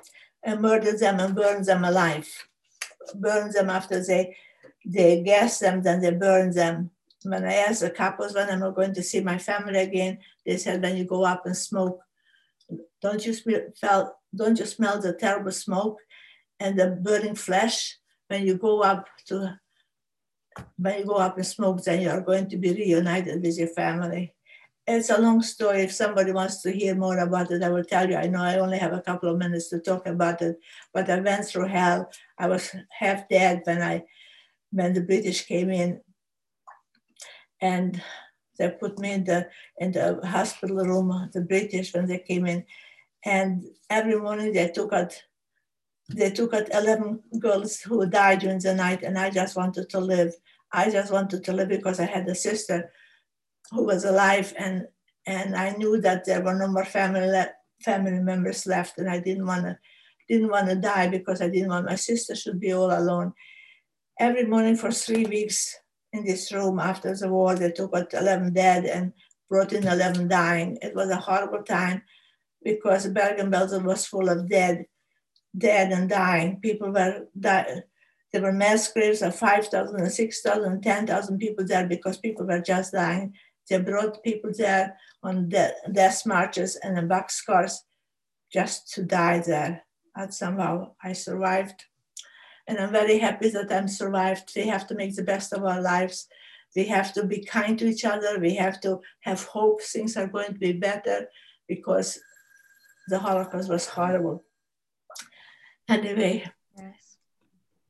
what can I tell you? In a short time, I cannot tell very much, but I'm very happy to be alive. I'm very happy that I, I came to United States. This is the best country in the world for us. And I had a wonderful life. I met, got married. I had 58 wonderful years with my husband. I have two daughters, three grandchildren, and five great grandchildren. Unfortunately, I cannot see them nowadays because of the coronavirus. And this is my story. If anybody has any questions, I would be happy to tell. And also, they could read more about my life in this book, All the Horrors of the, of the War the reason this title is All the Horrors of the War, because the, the general, when he came into Bergen-Belsen, that what he saw, all the horrors when he was later on, when he had to condemn the Nazis who were treating us so horribly. That's why yeah. Yes. Thank you. Thank you so much, Ruth, with, uh, for your summary of your story. I think it was a really good summary, you know, but yeah, we know that you you went through really difficult uh, things through the Holocaust, but we are here, right? You are here, you're alive, and that's the most important thing. So uh, we have just time for a, one question because we are like a little bit rushed with the time, but I don't know if someone wants to ask a question to Ruth. You can put it in the chat. Okay, well, if you don't have any question, it's okay. I think she was so clear, but yeah, you can see uh, her book in that um, in that page. Well, uh, Luisa Fowler, it says, thank you, Ruth, for sharing your story. Uh, thank you, Ruth, for sharing your story. Uh, Samantha, so, Samantha, you put together a wonderful program. I'm very proud of what you did. Really, you're a beautiful young lady, and uh, it's so, so wonderful to hear you and what you are doing. God bless thank you. you. Thank you so much, Ruth. You too. Okay, so now I have the, the honor of uh, introduce to you a friend of mine from Poland, Sylvia Piontek. She's going to tell us a minute of remembrance too. So Sylvia, you can open your microphone. Um, yeah, now you can. Hello. Um, it's an honor for me to be here with you. And I want to say a few words in memory of Shuniok Miksa from Hungary. Holocaust is incredibly meaningful for me as a Pole. I was learning about the Holocaust victims and survivors since I was a child, but until now, I have never had an opportunity and enough courage to show you my thankfulness. History books will never replace uh, the stories of real people who experienced real tragedies. Thank you so much for showing us your strength, courage, and what was keeping you alive. I believe that your stories are warning for us, young people, what hatred can lead to. Thank you for the best history lesson that we should always forgive but never forget. Thank you. Thank you so much, Sylwia. Dziękuję bardzo in, in Polish. Um, for those words, I think it's so meaningful that, yes, a Polish girl as you, that maybe you're not Jewish, but you are commemorating this event. So thank you so much. Uh, now is Isaac, um, you have the microphone. Thank you. Like I told, there are different ways to tell the story, and one of them is with Daniela Mansour. That some time ago she visited, she went on the March of the Living, and she decided that she has to make an honor to all the survivors, and she uh, she made beautiful picture paintings for all of them, and we saw it. One of them we saw it with Saul. It was behind him in the where he was playing. Behind of, of him, he was the paint that Daniela made for him. So Daniela, please let us know a little bit about your work with this. Hello, everyone. It's an honor to be here with all of you. Um, I am Daniela Mansour, and I am a Mexican artist. And I want to talk about this project that comes from the need to transmit and spread the Holocaust and the particular stories of the victims. Three years ago, I was studying an art therapy and I have the opportunity to go to the March of the Living. So I took my watercolors and my, my notebook and to capture what I was feeling uh, to make an art diary. Then when I was walking through the door, leaving Bir Birkenau behind me, I made myself a promise that I would do something to always remember, to don't forget, and to transmit the Holocaust to the further generations. And the way I decided to do it was through art. So in the pandemic, I began to, in, to investigate uh, victims who have not survived. And I made a drawings as a tribute or um, of their life. Today, I am ded dedicating my artwork to making artistic tributes to the survivors by transmitting a little of their personal history because I believe that we all have the responsibility as human beings to be bearers of the truth, to make sure that new generations uh, know the story And the Holocaust is not forgotten, and something like that never happens again. So that's my contribution to, to remember. Thank you so much, uh, Daniela. As you can see there, oh my God, uh, Johnny, Saul, see this. Uh, Daniela painted you, painted for you this uh, this um, this painting, you know, and also here we have uh, for Ruth, Ruth Mermelstein, Eva Nathanson. Look at your paintings. She made these beautiful paintings for you guys.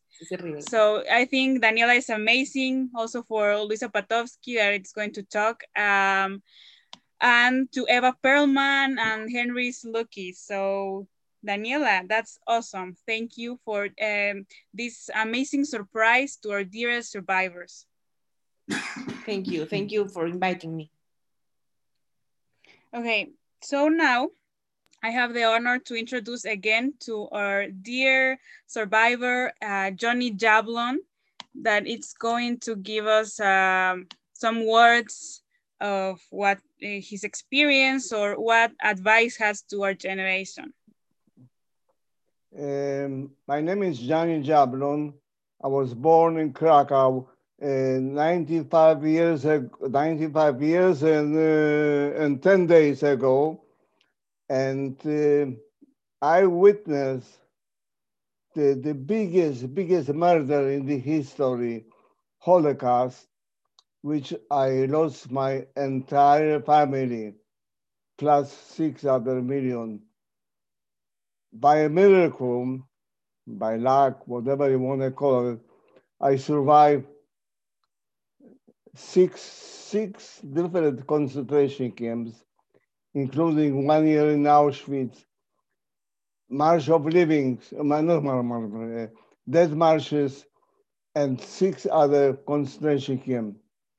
When I was liberated in, in, in Gunskirchen in May 4th, 1944, I, I weighed 37 kilos, laying dead in the mud. And I was lucky enough that I have a good friend who just pulled me out. What I want to tell you, people, that the history is repeating again. It reminds me the year of 1935 with the propaganda against Jews. I was watching Facebook yesterday, and on the Facebook, they were showing they were showing that kapos, you know what the kapo is, the, um, they were Jews, they were Ukrainians, but mostly Jews, and they were killing I don't want to say any nationality. It got me so upset, you have no idea. I I witnessed in Auschwitz, Mauthausen, Gusen, Kursen, there were no Jewish kapos. There were no Jewish individual. What's happening in the world? There are individuals which they say now, it, it never happened. It happened. I wish it would never happen. That I, I'm going to wake up from a big dream that uh, the Holocaust didn't exist and I, uh, I'm again with my family. No, it happened. You, you, all of you, you, the young ones, you have to carry my torch and um, and say that it happened and teach the people I don't hate anymore. Like those guys on the Facebook, they hate. They they they put so much hate against me, against against Jewish people. One thing more. Last year at the same time, I was on the 70, I was invited to to memory of the 75th anniversary of, of Auschwitz liberation I was sitting near so-called survivors next to me, trying to tell them the stories and his stories. So you know what they said to me? You Jews, they have all the money. you you run the world on the on the memoriam. I didn't want to talk about it because it upset me so much. Please don't let it happen again. And don't hate. I used to hate, but I don't hate anymore. The hate is a poison. But keep keep the memory and keep keep telling the people that you've seen Johnny Jablon and he went through it. Thank you very much. Thank you. If you have any questions, please ask. Thank you. Thank you so much, Johnny. And Ronit has yeah- one. Yes, uh, come on with the questions then. Um, think Ronnie has a question. Okay.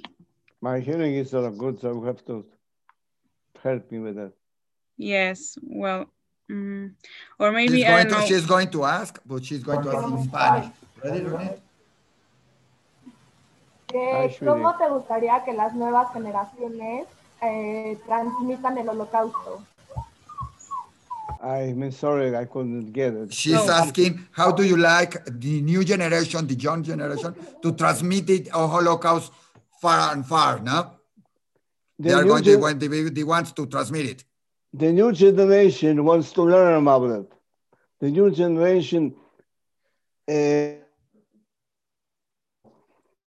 they mostly they didn't hear about Holocaust, but so the, internet try to learn, and the key, the key to fight is education, only education. Because uh, a baby when he's born, the baby doesn't, he's not the anti-Semite, the baby doesn't know to hate, the baby doesn't know, the way you brought up the baby, the brought up the people, that's the way they want. That's, that's no, no other way. You have to educate it, the young people not to hate. Thank you. Thank you, Johnny. I think uh, Luisa Fowler has uh, another question for you. Okay, Lisa, you can unmute yourself. I ask you to unmute. Uh, Lisa.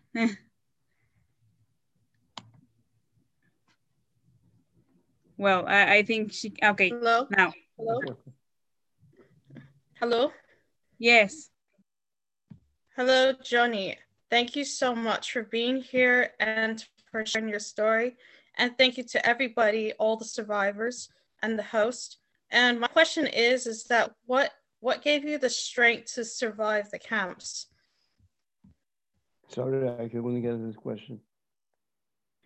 Ah, that uh, what gave you the strength to survive the camps? It would take me lots of time to talk about it. Basically, I was able to disconnect myself. I was able not to feel the pain and the hunger. And I was dreaming about revenge, that one day I'll be able to have a revenge. And I did have a revenge. I have a revenge right now, talking to you people. I have revenge going with the March of Living. You heard about the March of Living, I hope. Going to Auschwitz and talk to the kids and crying with them. This is my revenge. That's how I survived. And um, basically, it's luck. It would take me too long to talk about it, but basically, if it's miracle, some of the rabbis said that uh, it's a miracle that I survived. I don't believe in miracles. Was luck that I stepped to the left instead of the right, that the day was raining, it was not snowing. Things like this, you survive. Thank you, Johnny. Okay, the last question is from Caroline, that is a big fan of you too. So, Caroline, go, come on. Hi, Johnny. Um, I um, I have your book, and I Oh, that's my book. That's me. Hey, that's Look at- look look at his No, I look the same. um, Almost, almost. I I know you I touched lost my hair. I know you touched on this um, just when in the next in the last answer, but you I loved how you were talking about. You know, I've thought um, so much about like how I would survive in that situation and if I could ever even make it. You know, and the resourcefulness and the luck and everything. And I thought it was really interesting when you said. Um, that you know you would tune everything out and you would um, think about you know the birds in the sky and the blue skies and you know just um, having you know peace in your life again. Um, and i was just wondering um, you know like what hope meant to you and what hope um, means to you now? You have to excuse me but i'm getting a little bit older. My hearing is not so good. Could you repeat the question sam? Sam Oh, that what does hope means to you? One of the what? Hope. hope. What does hope? Hope? Everybody has a hope. Everybody is saying, look, look, look, the outside now is cold that I'm freezing, but I'm hoping tomorrow is going to be warmer. so hope, hope keeps you alive. If you don't hope, it's no use to live. You hope, you have a piece of bread. You hope maybe you're going to have a little bit of butter on it. Eh? That's your hope. Everybody has different hope. I, I was hoping I'm going to go skiing outside, but uh, I said, ah, no, I'm too old for that. Thank you, Johnny. We were, Johnny, we were hoping to have all these survivors and many people here with you and with uh, you, and it was really, and it was possible. Thanks to Samantha and You're thanks welcome. to all of our I'm, workers. I'm sorry Thank I you. so much time. Thank you. No, it's okay. Thank you so much for that words, Johnny. They inspire us. And now I want to present you uh, my friend Andrea Solis, that she's going to give uh, a minute of remembrance. So you can unmute yourself. I I ask you. Okay. Hi, everybody. Uh, well, my name is Andrea, and these words are in memory to Hannah Pollack from Netherlands. This year, I have learned a lot about Holocaust and each of you guys. Today, I bless and honor your lives, and I thank you for every talk made it. Well, having known your stories has given me the opportunity to see life in a different way, of course to value every minute of my existence. I have learned that we should all see the peace as the only option and love as the bond that unites uh, us a family. Now, finally, I have run out of time and words to express everything I have to say to you, but I thank you for your confidence and courage in telling your stories. You are an example to follow for me and many other young people. It is in us that this never happens again, as Johnny said before. Uh, I, I really love you, and as the great Zach Sobiech said, I will live to make others happy while I can, because you have made me see that even though it is dark, there is always a light. Thank you. Thank you, Andrea. Thank you for these words. And I'm pleased pleasure to present our next survivor, Eva Nathanson. She's from Hungary and she's celebrating these days her 80th birthday. So Eva Nathanson, please tell us a little bit about you and your story. And congratulations on Mazel Tov. Thank you. Uh, I'm uh, so thank you. First of all, thank you, Sam, to inviting me and doing this lovely presentation. Uh, I was born in 1941 in Budapest, Hungary, to what you call the upper class of Jewish families. Uh, my grandfather owned, owned land between Czechoslovakia and Hungary. They provided the blood kosher goods for both countries. And my birth father had a factory in Budapest my grandfather and all, all his children also was working with the underground, trying to save Jews from Fran- uh, Czechoslovakia and Poland because Hungary was under the German monarchy. And so they were not deporting yet people. So uh, somebody turned my grandfather in for um, saving Jews from Czechoslovakia and Poland. So when I was about a year and a half old and I was at the grandfather's estate, uh, the Nazi, Hungarian Nazis came and took everybody away. Uh, I was saved by my governess, uh, a big peasant lady who was taking care of me because my mother was in Budapest running my father's factory because my dad was already in the slave labor camp of the Hungarian army. Uh, but my, they, they took me to their house, the peasant lady took me to her house, kept me there overnight, and um, while I saw my entire family put on trucks and taken away, my father, my, my grandfather, my great grandmother, four aunts and all their children were taken away. Next day, I was taken back to Budapest, and the underground had already notified my mom that the only way they can save her and me if we go into hiding, because we were also on the list to be picked up. Uh, the next two and a half years I spent in hiding by righteous Christians and the underground. Uh, I went into hiding before I was two, and I didn't come out until after I was four and a half or four years plus four years. Uh, I was hidden in cabinets, closets, uh, storage rooms, uh, attics, cellars, wherever anybody could find a place to hide. Us, um, my mother had first give them money and jewelry, whatever she had with her. And when she ran out of that, she started to knit day and night um, and she was uh, whatever she knit. If they could sell it, we were fed. If we weren't, if they couldn't sell the things she needed, we didn't eat. Uh, we were hiding about six months or so at one point when the underground also found a young girl who was all by herself. She was even younger than me. She was crying on the street because her parents were taken away. And so they gave her to give to hide with us. So while I was, um, I was very happy because I had somebody to play with, even though it was, uh, this is me when I am a year old, with, but that's about the last time I was three. Uh, that doll was my grand, but, but my birth father gave me before. This is my birth father. He was murdered in 1942 because he escaped to give me that doll.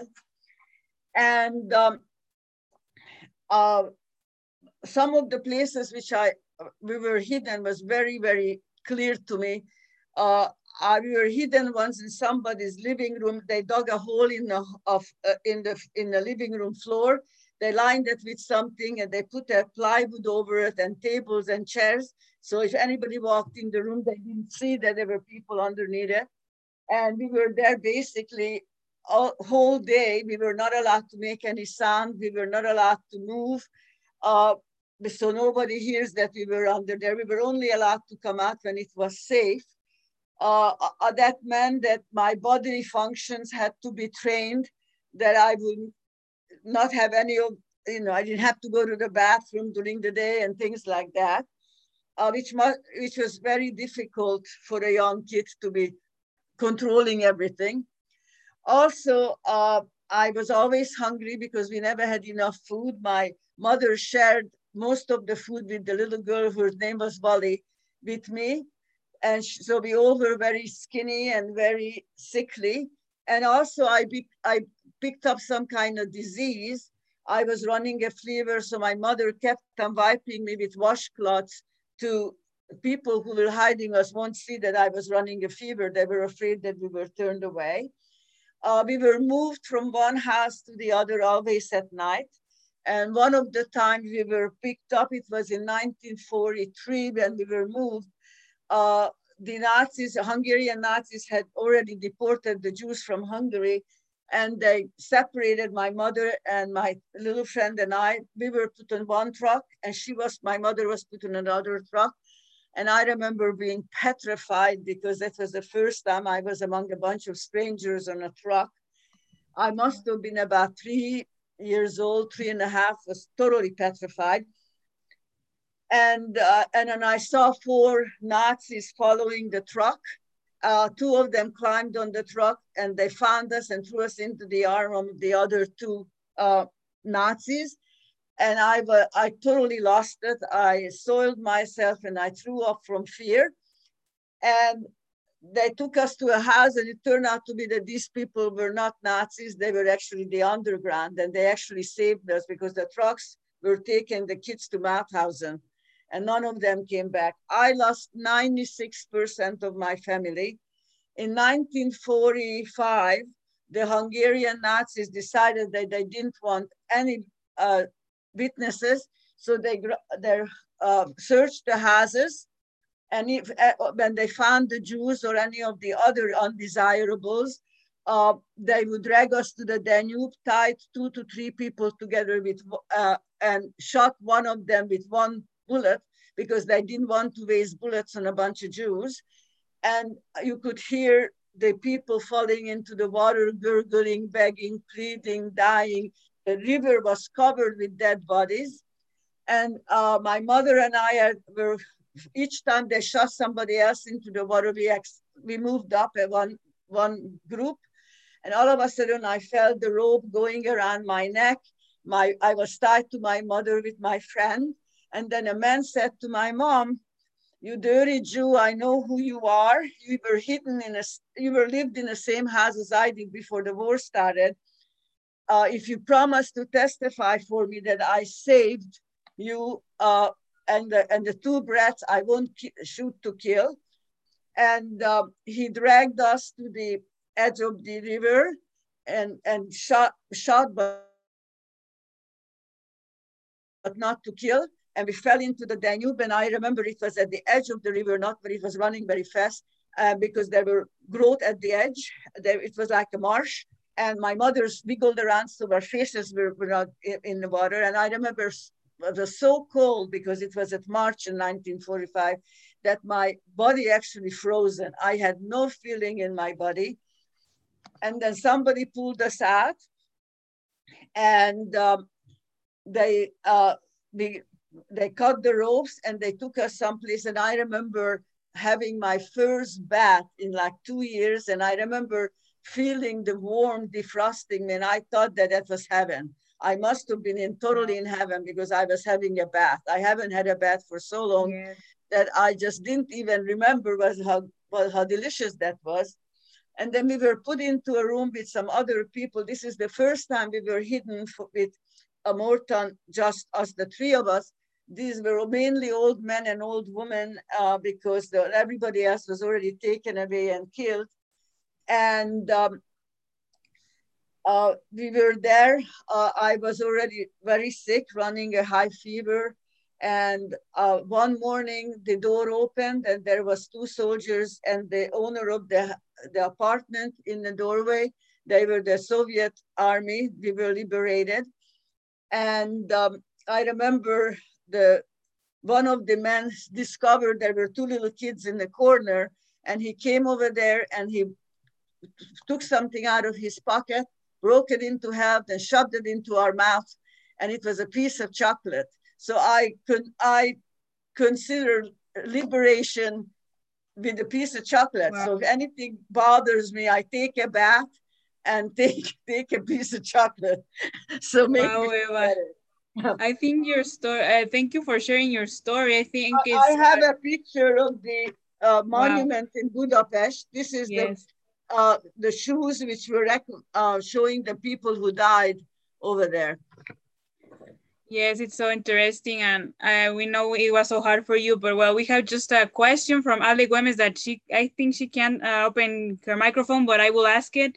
That it says, how do you remember that difficult period being so young? I, was, I have a photographic memory, number one. Number two, I I am dyslexic, so from a very early age, I had taught, trained myself to memorize everything visually. So I can describe you the colors, the shapes, the textures of everything. I may not do the, know the dates very well because of the numbers I get all mixed up. But um, I am also a mother, a grandmother, a hospital administrator, and a practicing artist. I paint, sculpt, do ceramics, and I'm a silversmith. This is one of the pieces I made. Beautiful. Thank you, Eva. Thank you for that. I think it's amazing that you as a girl remember all this. And oh, okay, we are almost done. Thank you everyone that it, it has been uh, here for this long. Uh, we just have uh, like two other participations, but thank you Eva for sharing your story. It's so valuable to us. So Isaac, I give you the microphone. Yes, we are going to talk when we are going to hear Zognik, Zognish Kemol as du gehst dem letzten Weg. For those who don't understand, it says, never say you are going on, the, on your last way. Yes?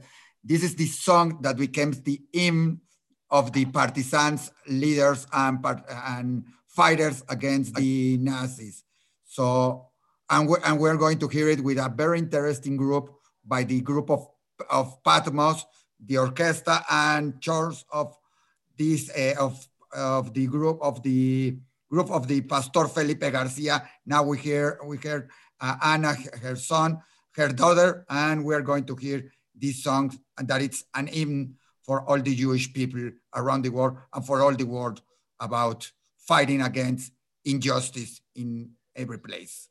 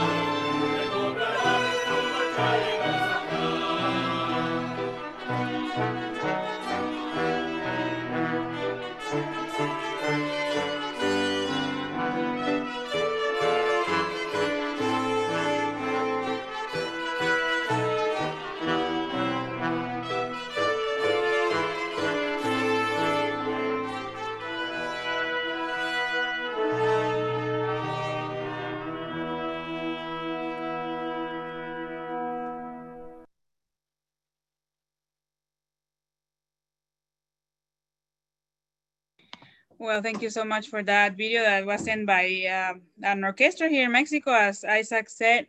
And now, well, the last uh, participation we have, um, I think it's uh, from um, Henry Slucky, that he's also a Holocaust survivor, and he's uh, he's going to read for us um, a poem.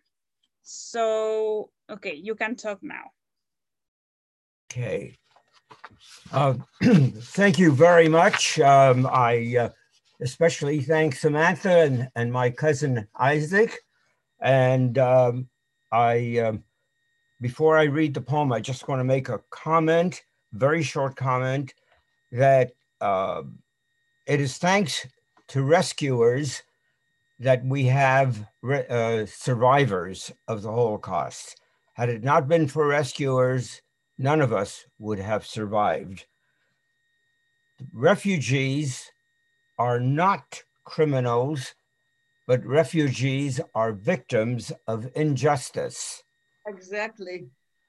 And finally, to the phrase that you've heard frequently today, never again, I always add to anyone, anywhere.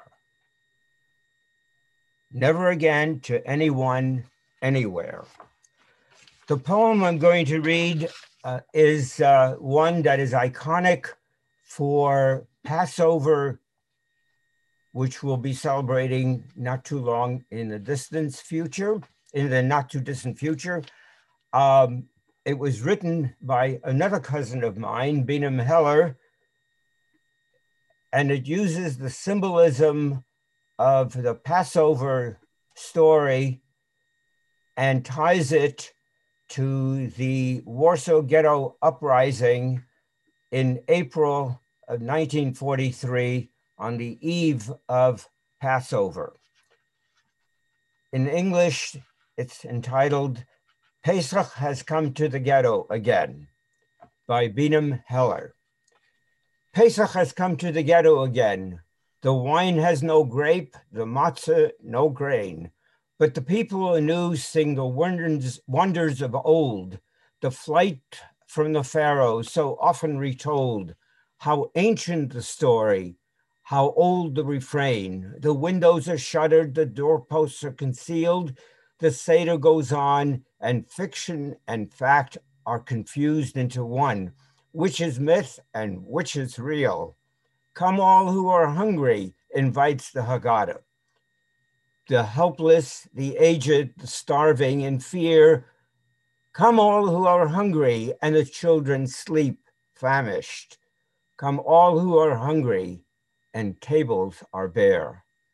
Pesach has come to the ghetto again, and shuffling shadows shift stealthily through like convert conversos in rack ridden Spain, seeking retreat from the God of the Jews. But these are the shards, the shattered remains of the 60 ten thousands whom Moses led out of their bondage, driven to ghettos again, where dying's permitted, but protest is not.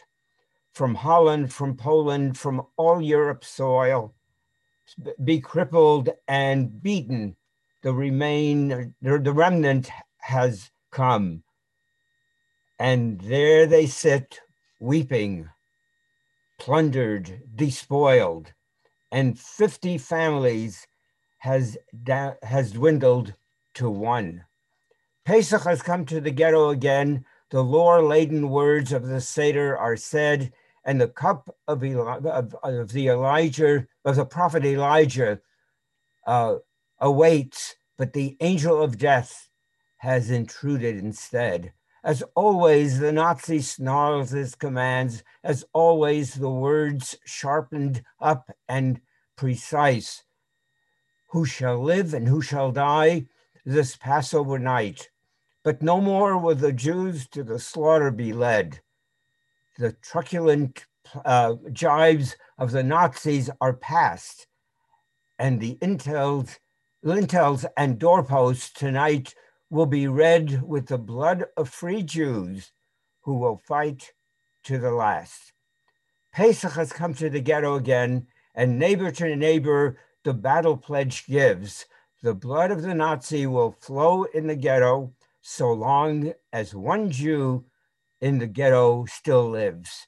In the face of the Nazi, no fear, no subjection. In the face of the Nazi, no weeping, no wincing, only the hatred, the wild satisfaction of standing against him and madly resisting.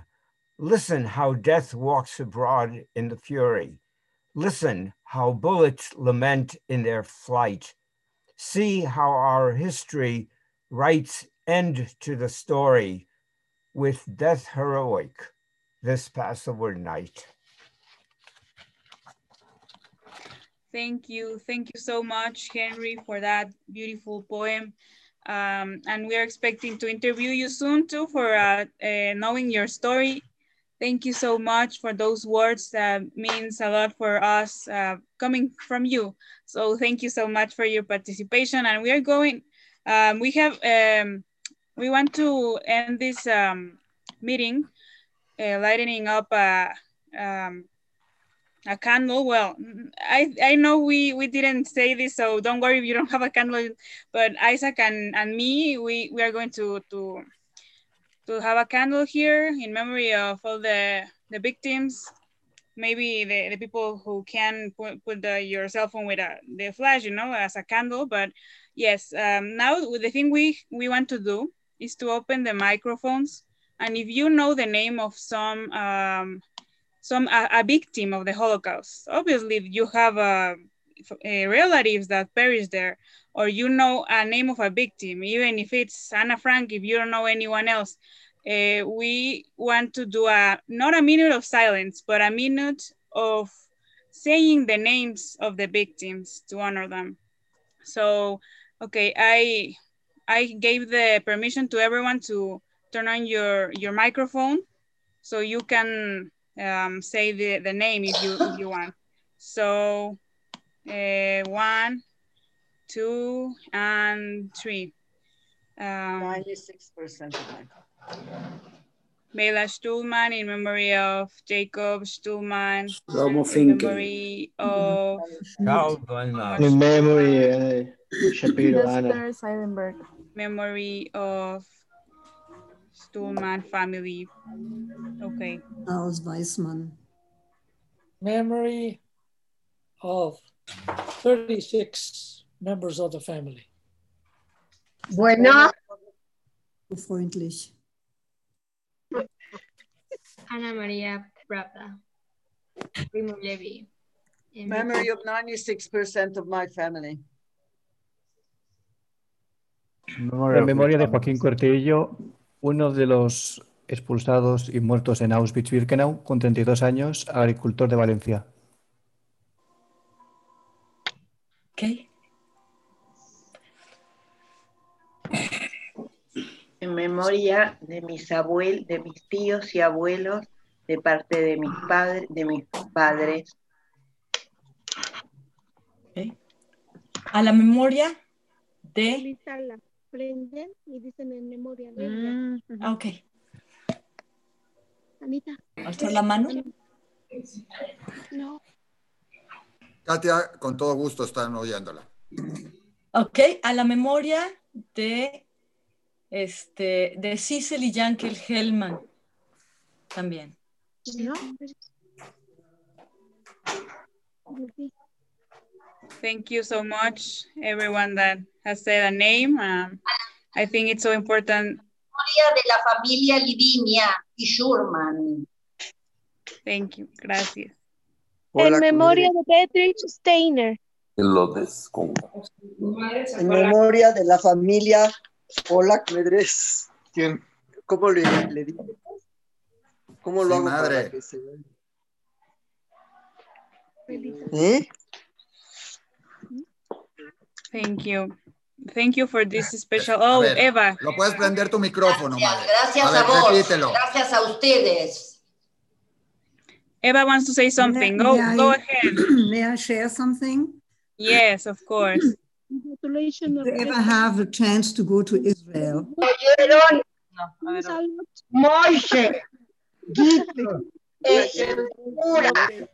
Moishe. Gracias, Maya. Thank you. Okay, go ahead, Eva. Sorry.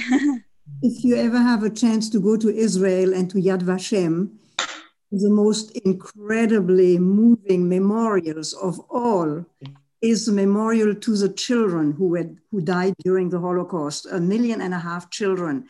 You get in from bright sunshine into complete darkness. and all you see is the sky. sorry, sorry, full of stars that are blinking. And there is a video, uh, an audio that goes all the time that run. Arthur Rosenblum, six, old. Sarah Rosenblatt, three months. And all day long that tape goes. And all you do, you stand there in the darkness scintillating stars and you listen to the, this litany of names all day long. It is tremendously moving. Thank you, Eva. Yes, and that's why we we wanted to say today. So, um, well, we're just finishing this, but um, Isaac, you're going to say something about um, a book or something. Go ahead. No, Mario Le Mario Sinai we were talking about the resistance and the people who were not used and they helped others to survive. Please, Mario, if you are there, please just let, uh, tell us about your book a little bit. Bueno, mi, mi, último libro es Rescatar a los Rescatadores, que relata historias de judíos que salvaron judíos, que en muchos de los casos quedaron totalmente en el olvido. Entonces, gracias Isaac por mencionarlo judíos que salvaron judíos, un tema que también tenemos que rescatar. Y última palabra, si quisiera recordar también los dos historiadores más importantes del siglo XX. Meir Balaban murió de hambre en el gueto de Varsovia y Simón Duvnov fue fusilado en el bosque de Rúmbula en Riga. Los dos historiadores más importantes del siglo XX. Gracias. Miriam Thank you so much, Mario. Okay, before that, I just wanted to So, so many people it's going. I'm I, I have to invite you to something and then Miriam will yes. talk, okay? So Miriam Feldman wants to talk. It's all right. Well, I I just want to put here my oh my god no. My contact. If you want to contact me, that's my email. That those are our uh, social media. The Voice of the Silent is my project, and also in uh, Instagram and also diariojudio.com that we uh, have these interviews and the invitations there. But I want all of you well, thank you for being in all this uh, event. I think it was long, but it was beautiful. And I want to invite you uh, to next Saturday. Actually, we had here uh, Lily and Otto uh, Kladensky, Lily couple. We have them here in the meeting, and I am going to, we're going to interview Lily couple.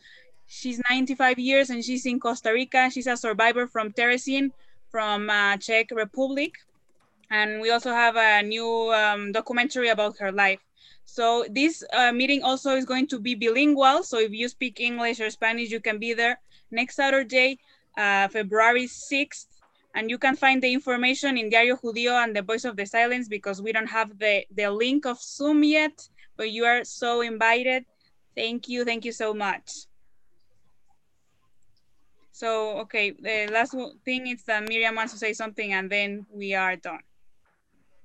Well, I just want to congratulate you Samantha, really, you are amazing. And Isaac, you are also amazing.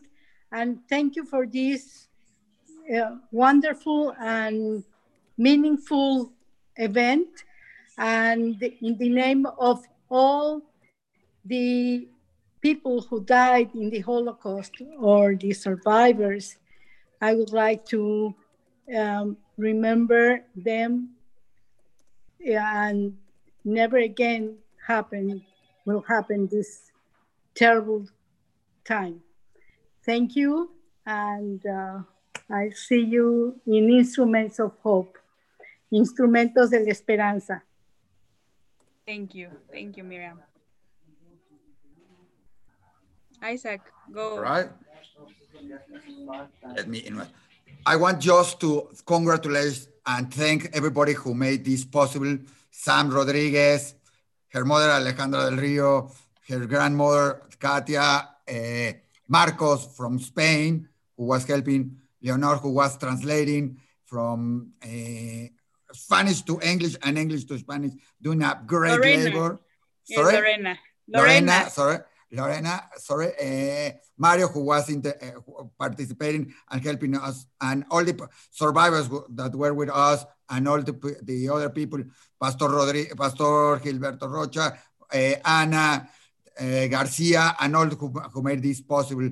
Thank you for this. It was incredible. It was something, like we told at the, at the beginning, different from what is happening around the world. And I think it's unique, this opportunity. Thanks, Samantha, for doing this possible and for all your job with all this interview in the voice of the silence. It's incredible. Please share and uh, with everybody you know because we have to keep the memory alive and we have to be doing everything never happen uh, uh, so never happen again something like this not only with the jewish people so only with all the uh, all, the- all around the world and with any people around it thank you very much Thank you so much. And bye bye. You can turn on your camera and microphone and say bye. Thank you so much, Gracias, hasta everyone. luego. Bye. Bye. For, um, Thank you so Your much. fan, Sam. Bye. Muchas gracias, Lorena. Muchas gracias por Congratulations, todo. Eva, for your birthday, and Johnny that just turned 95 years. Bye, Sammy. Shalom, Felicidades, shalom, Sammy. Thank Felicidades, Sammy. Gracias. Thank you. Tu tío Alfonso, felicidades. Bye. Bye to everybody. Bye. Bye. Adiós, señor Willy. Gracias por estar aquí escuchándonos. todos. Señor Willy, Bye. Hasta lo luego. adoro. Hola, Maya. Un gusto. Hasta luego, maestra Susana. Nos vemos mañana, Maya. Te hablo. Hola. Nos vemos. Hasta la Bye, próxima. Johnny. Hasta la Bye, próxima. Henry. Bye, Maya. Bye, hasta la próxima. Bye, Eva. Bye. Bye. Bye, Johnny. Bye. Bye. Ve- Te dije que ver. Bye, Didi, bye. Bye. Me quiero ir, pues no. Hasta luego, Andrea. Qué honor. Bye. Cuídense. Bye. Ya, desconéctale. Saludos, Anita. Adiós. Susana. Adiós. Adiós. Adiós.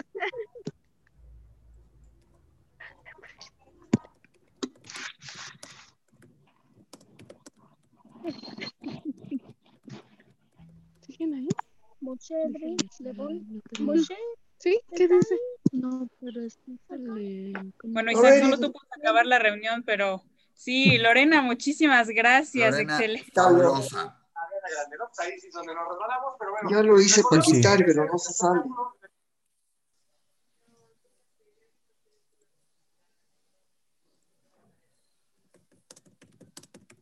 Es un trabajo muy complicado traducir, ¿eh? Y muy, muy cansado.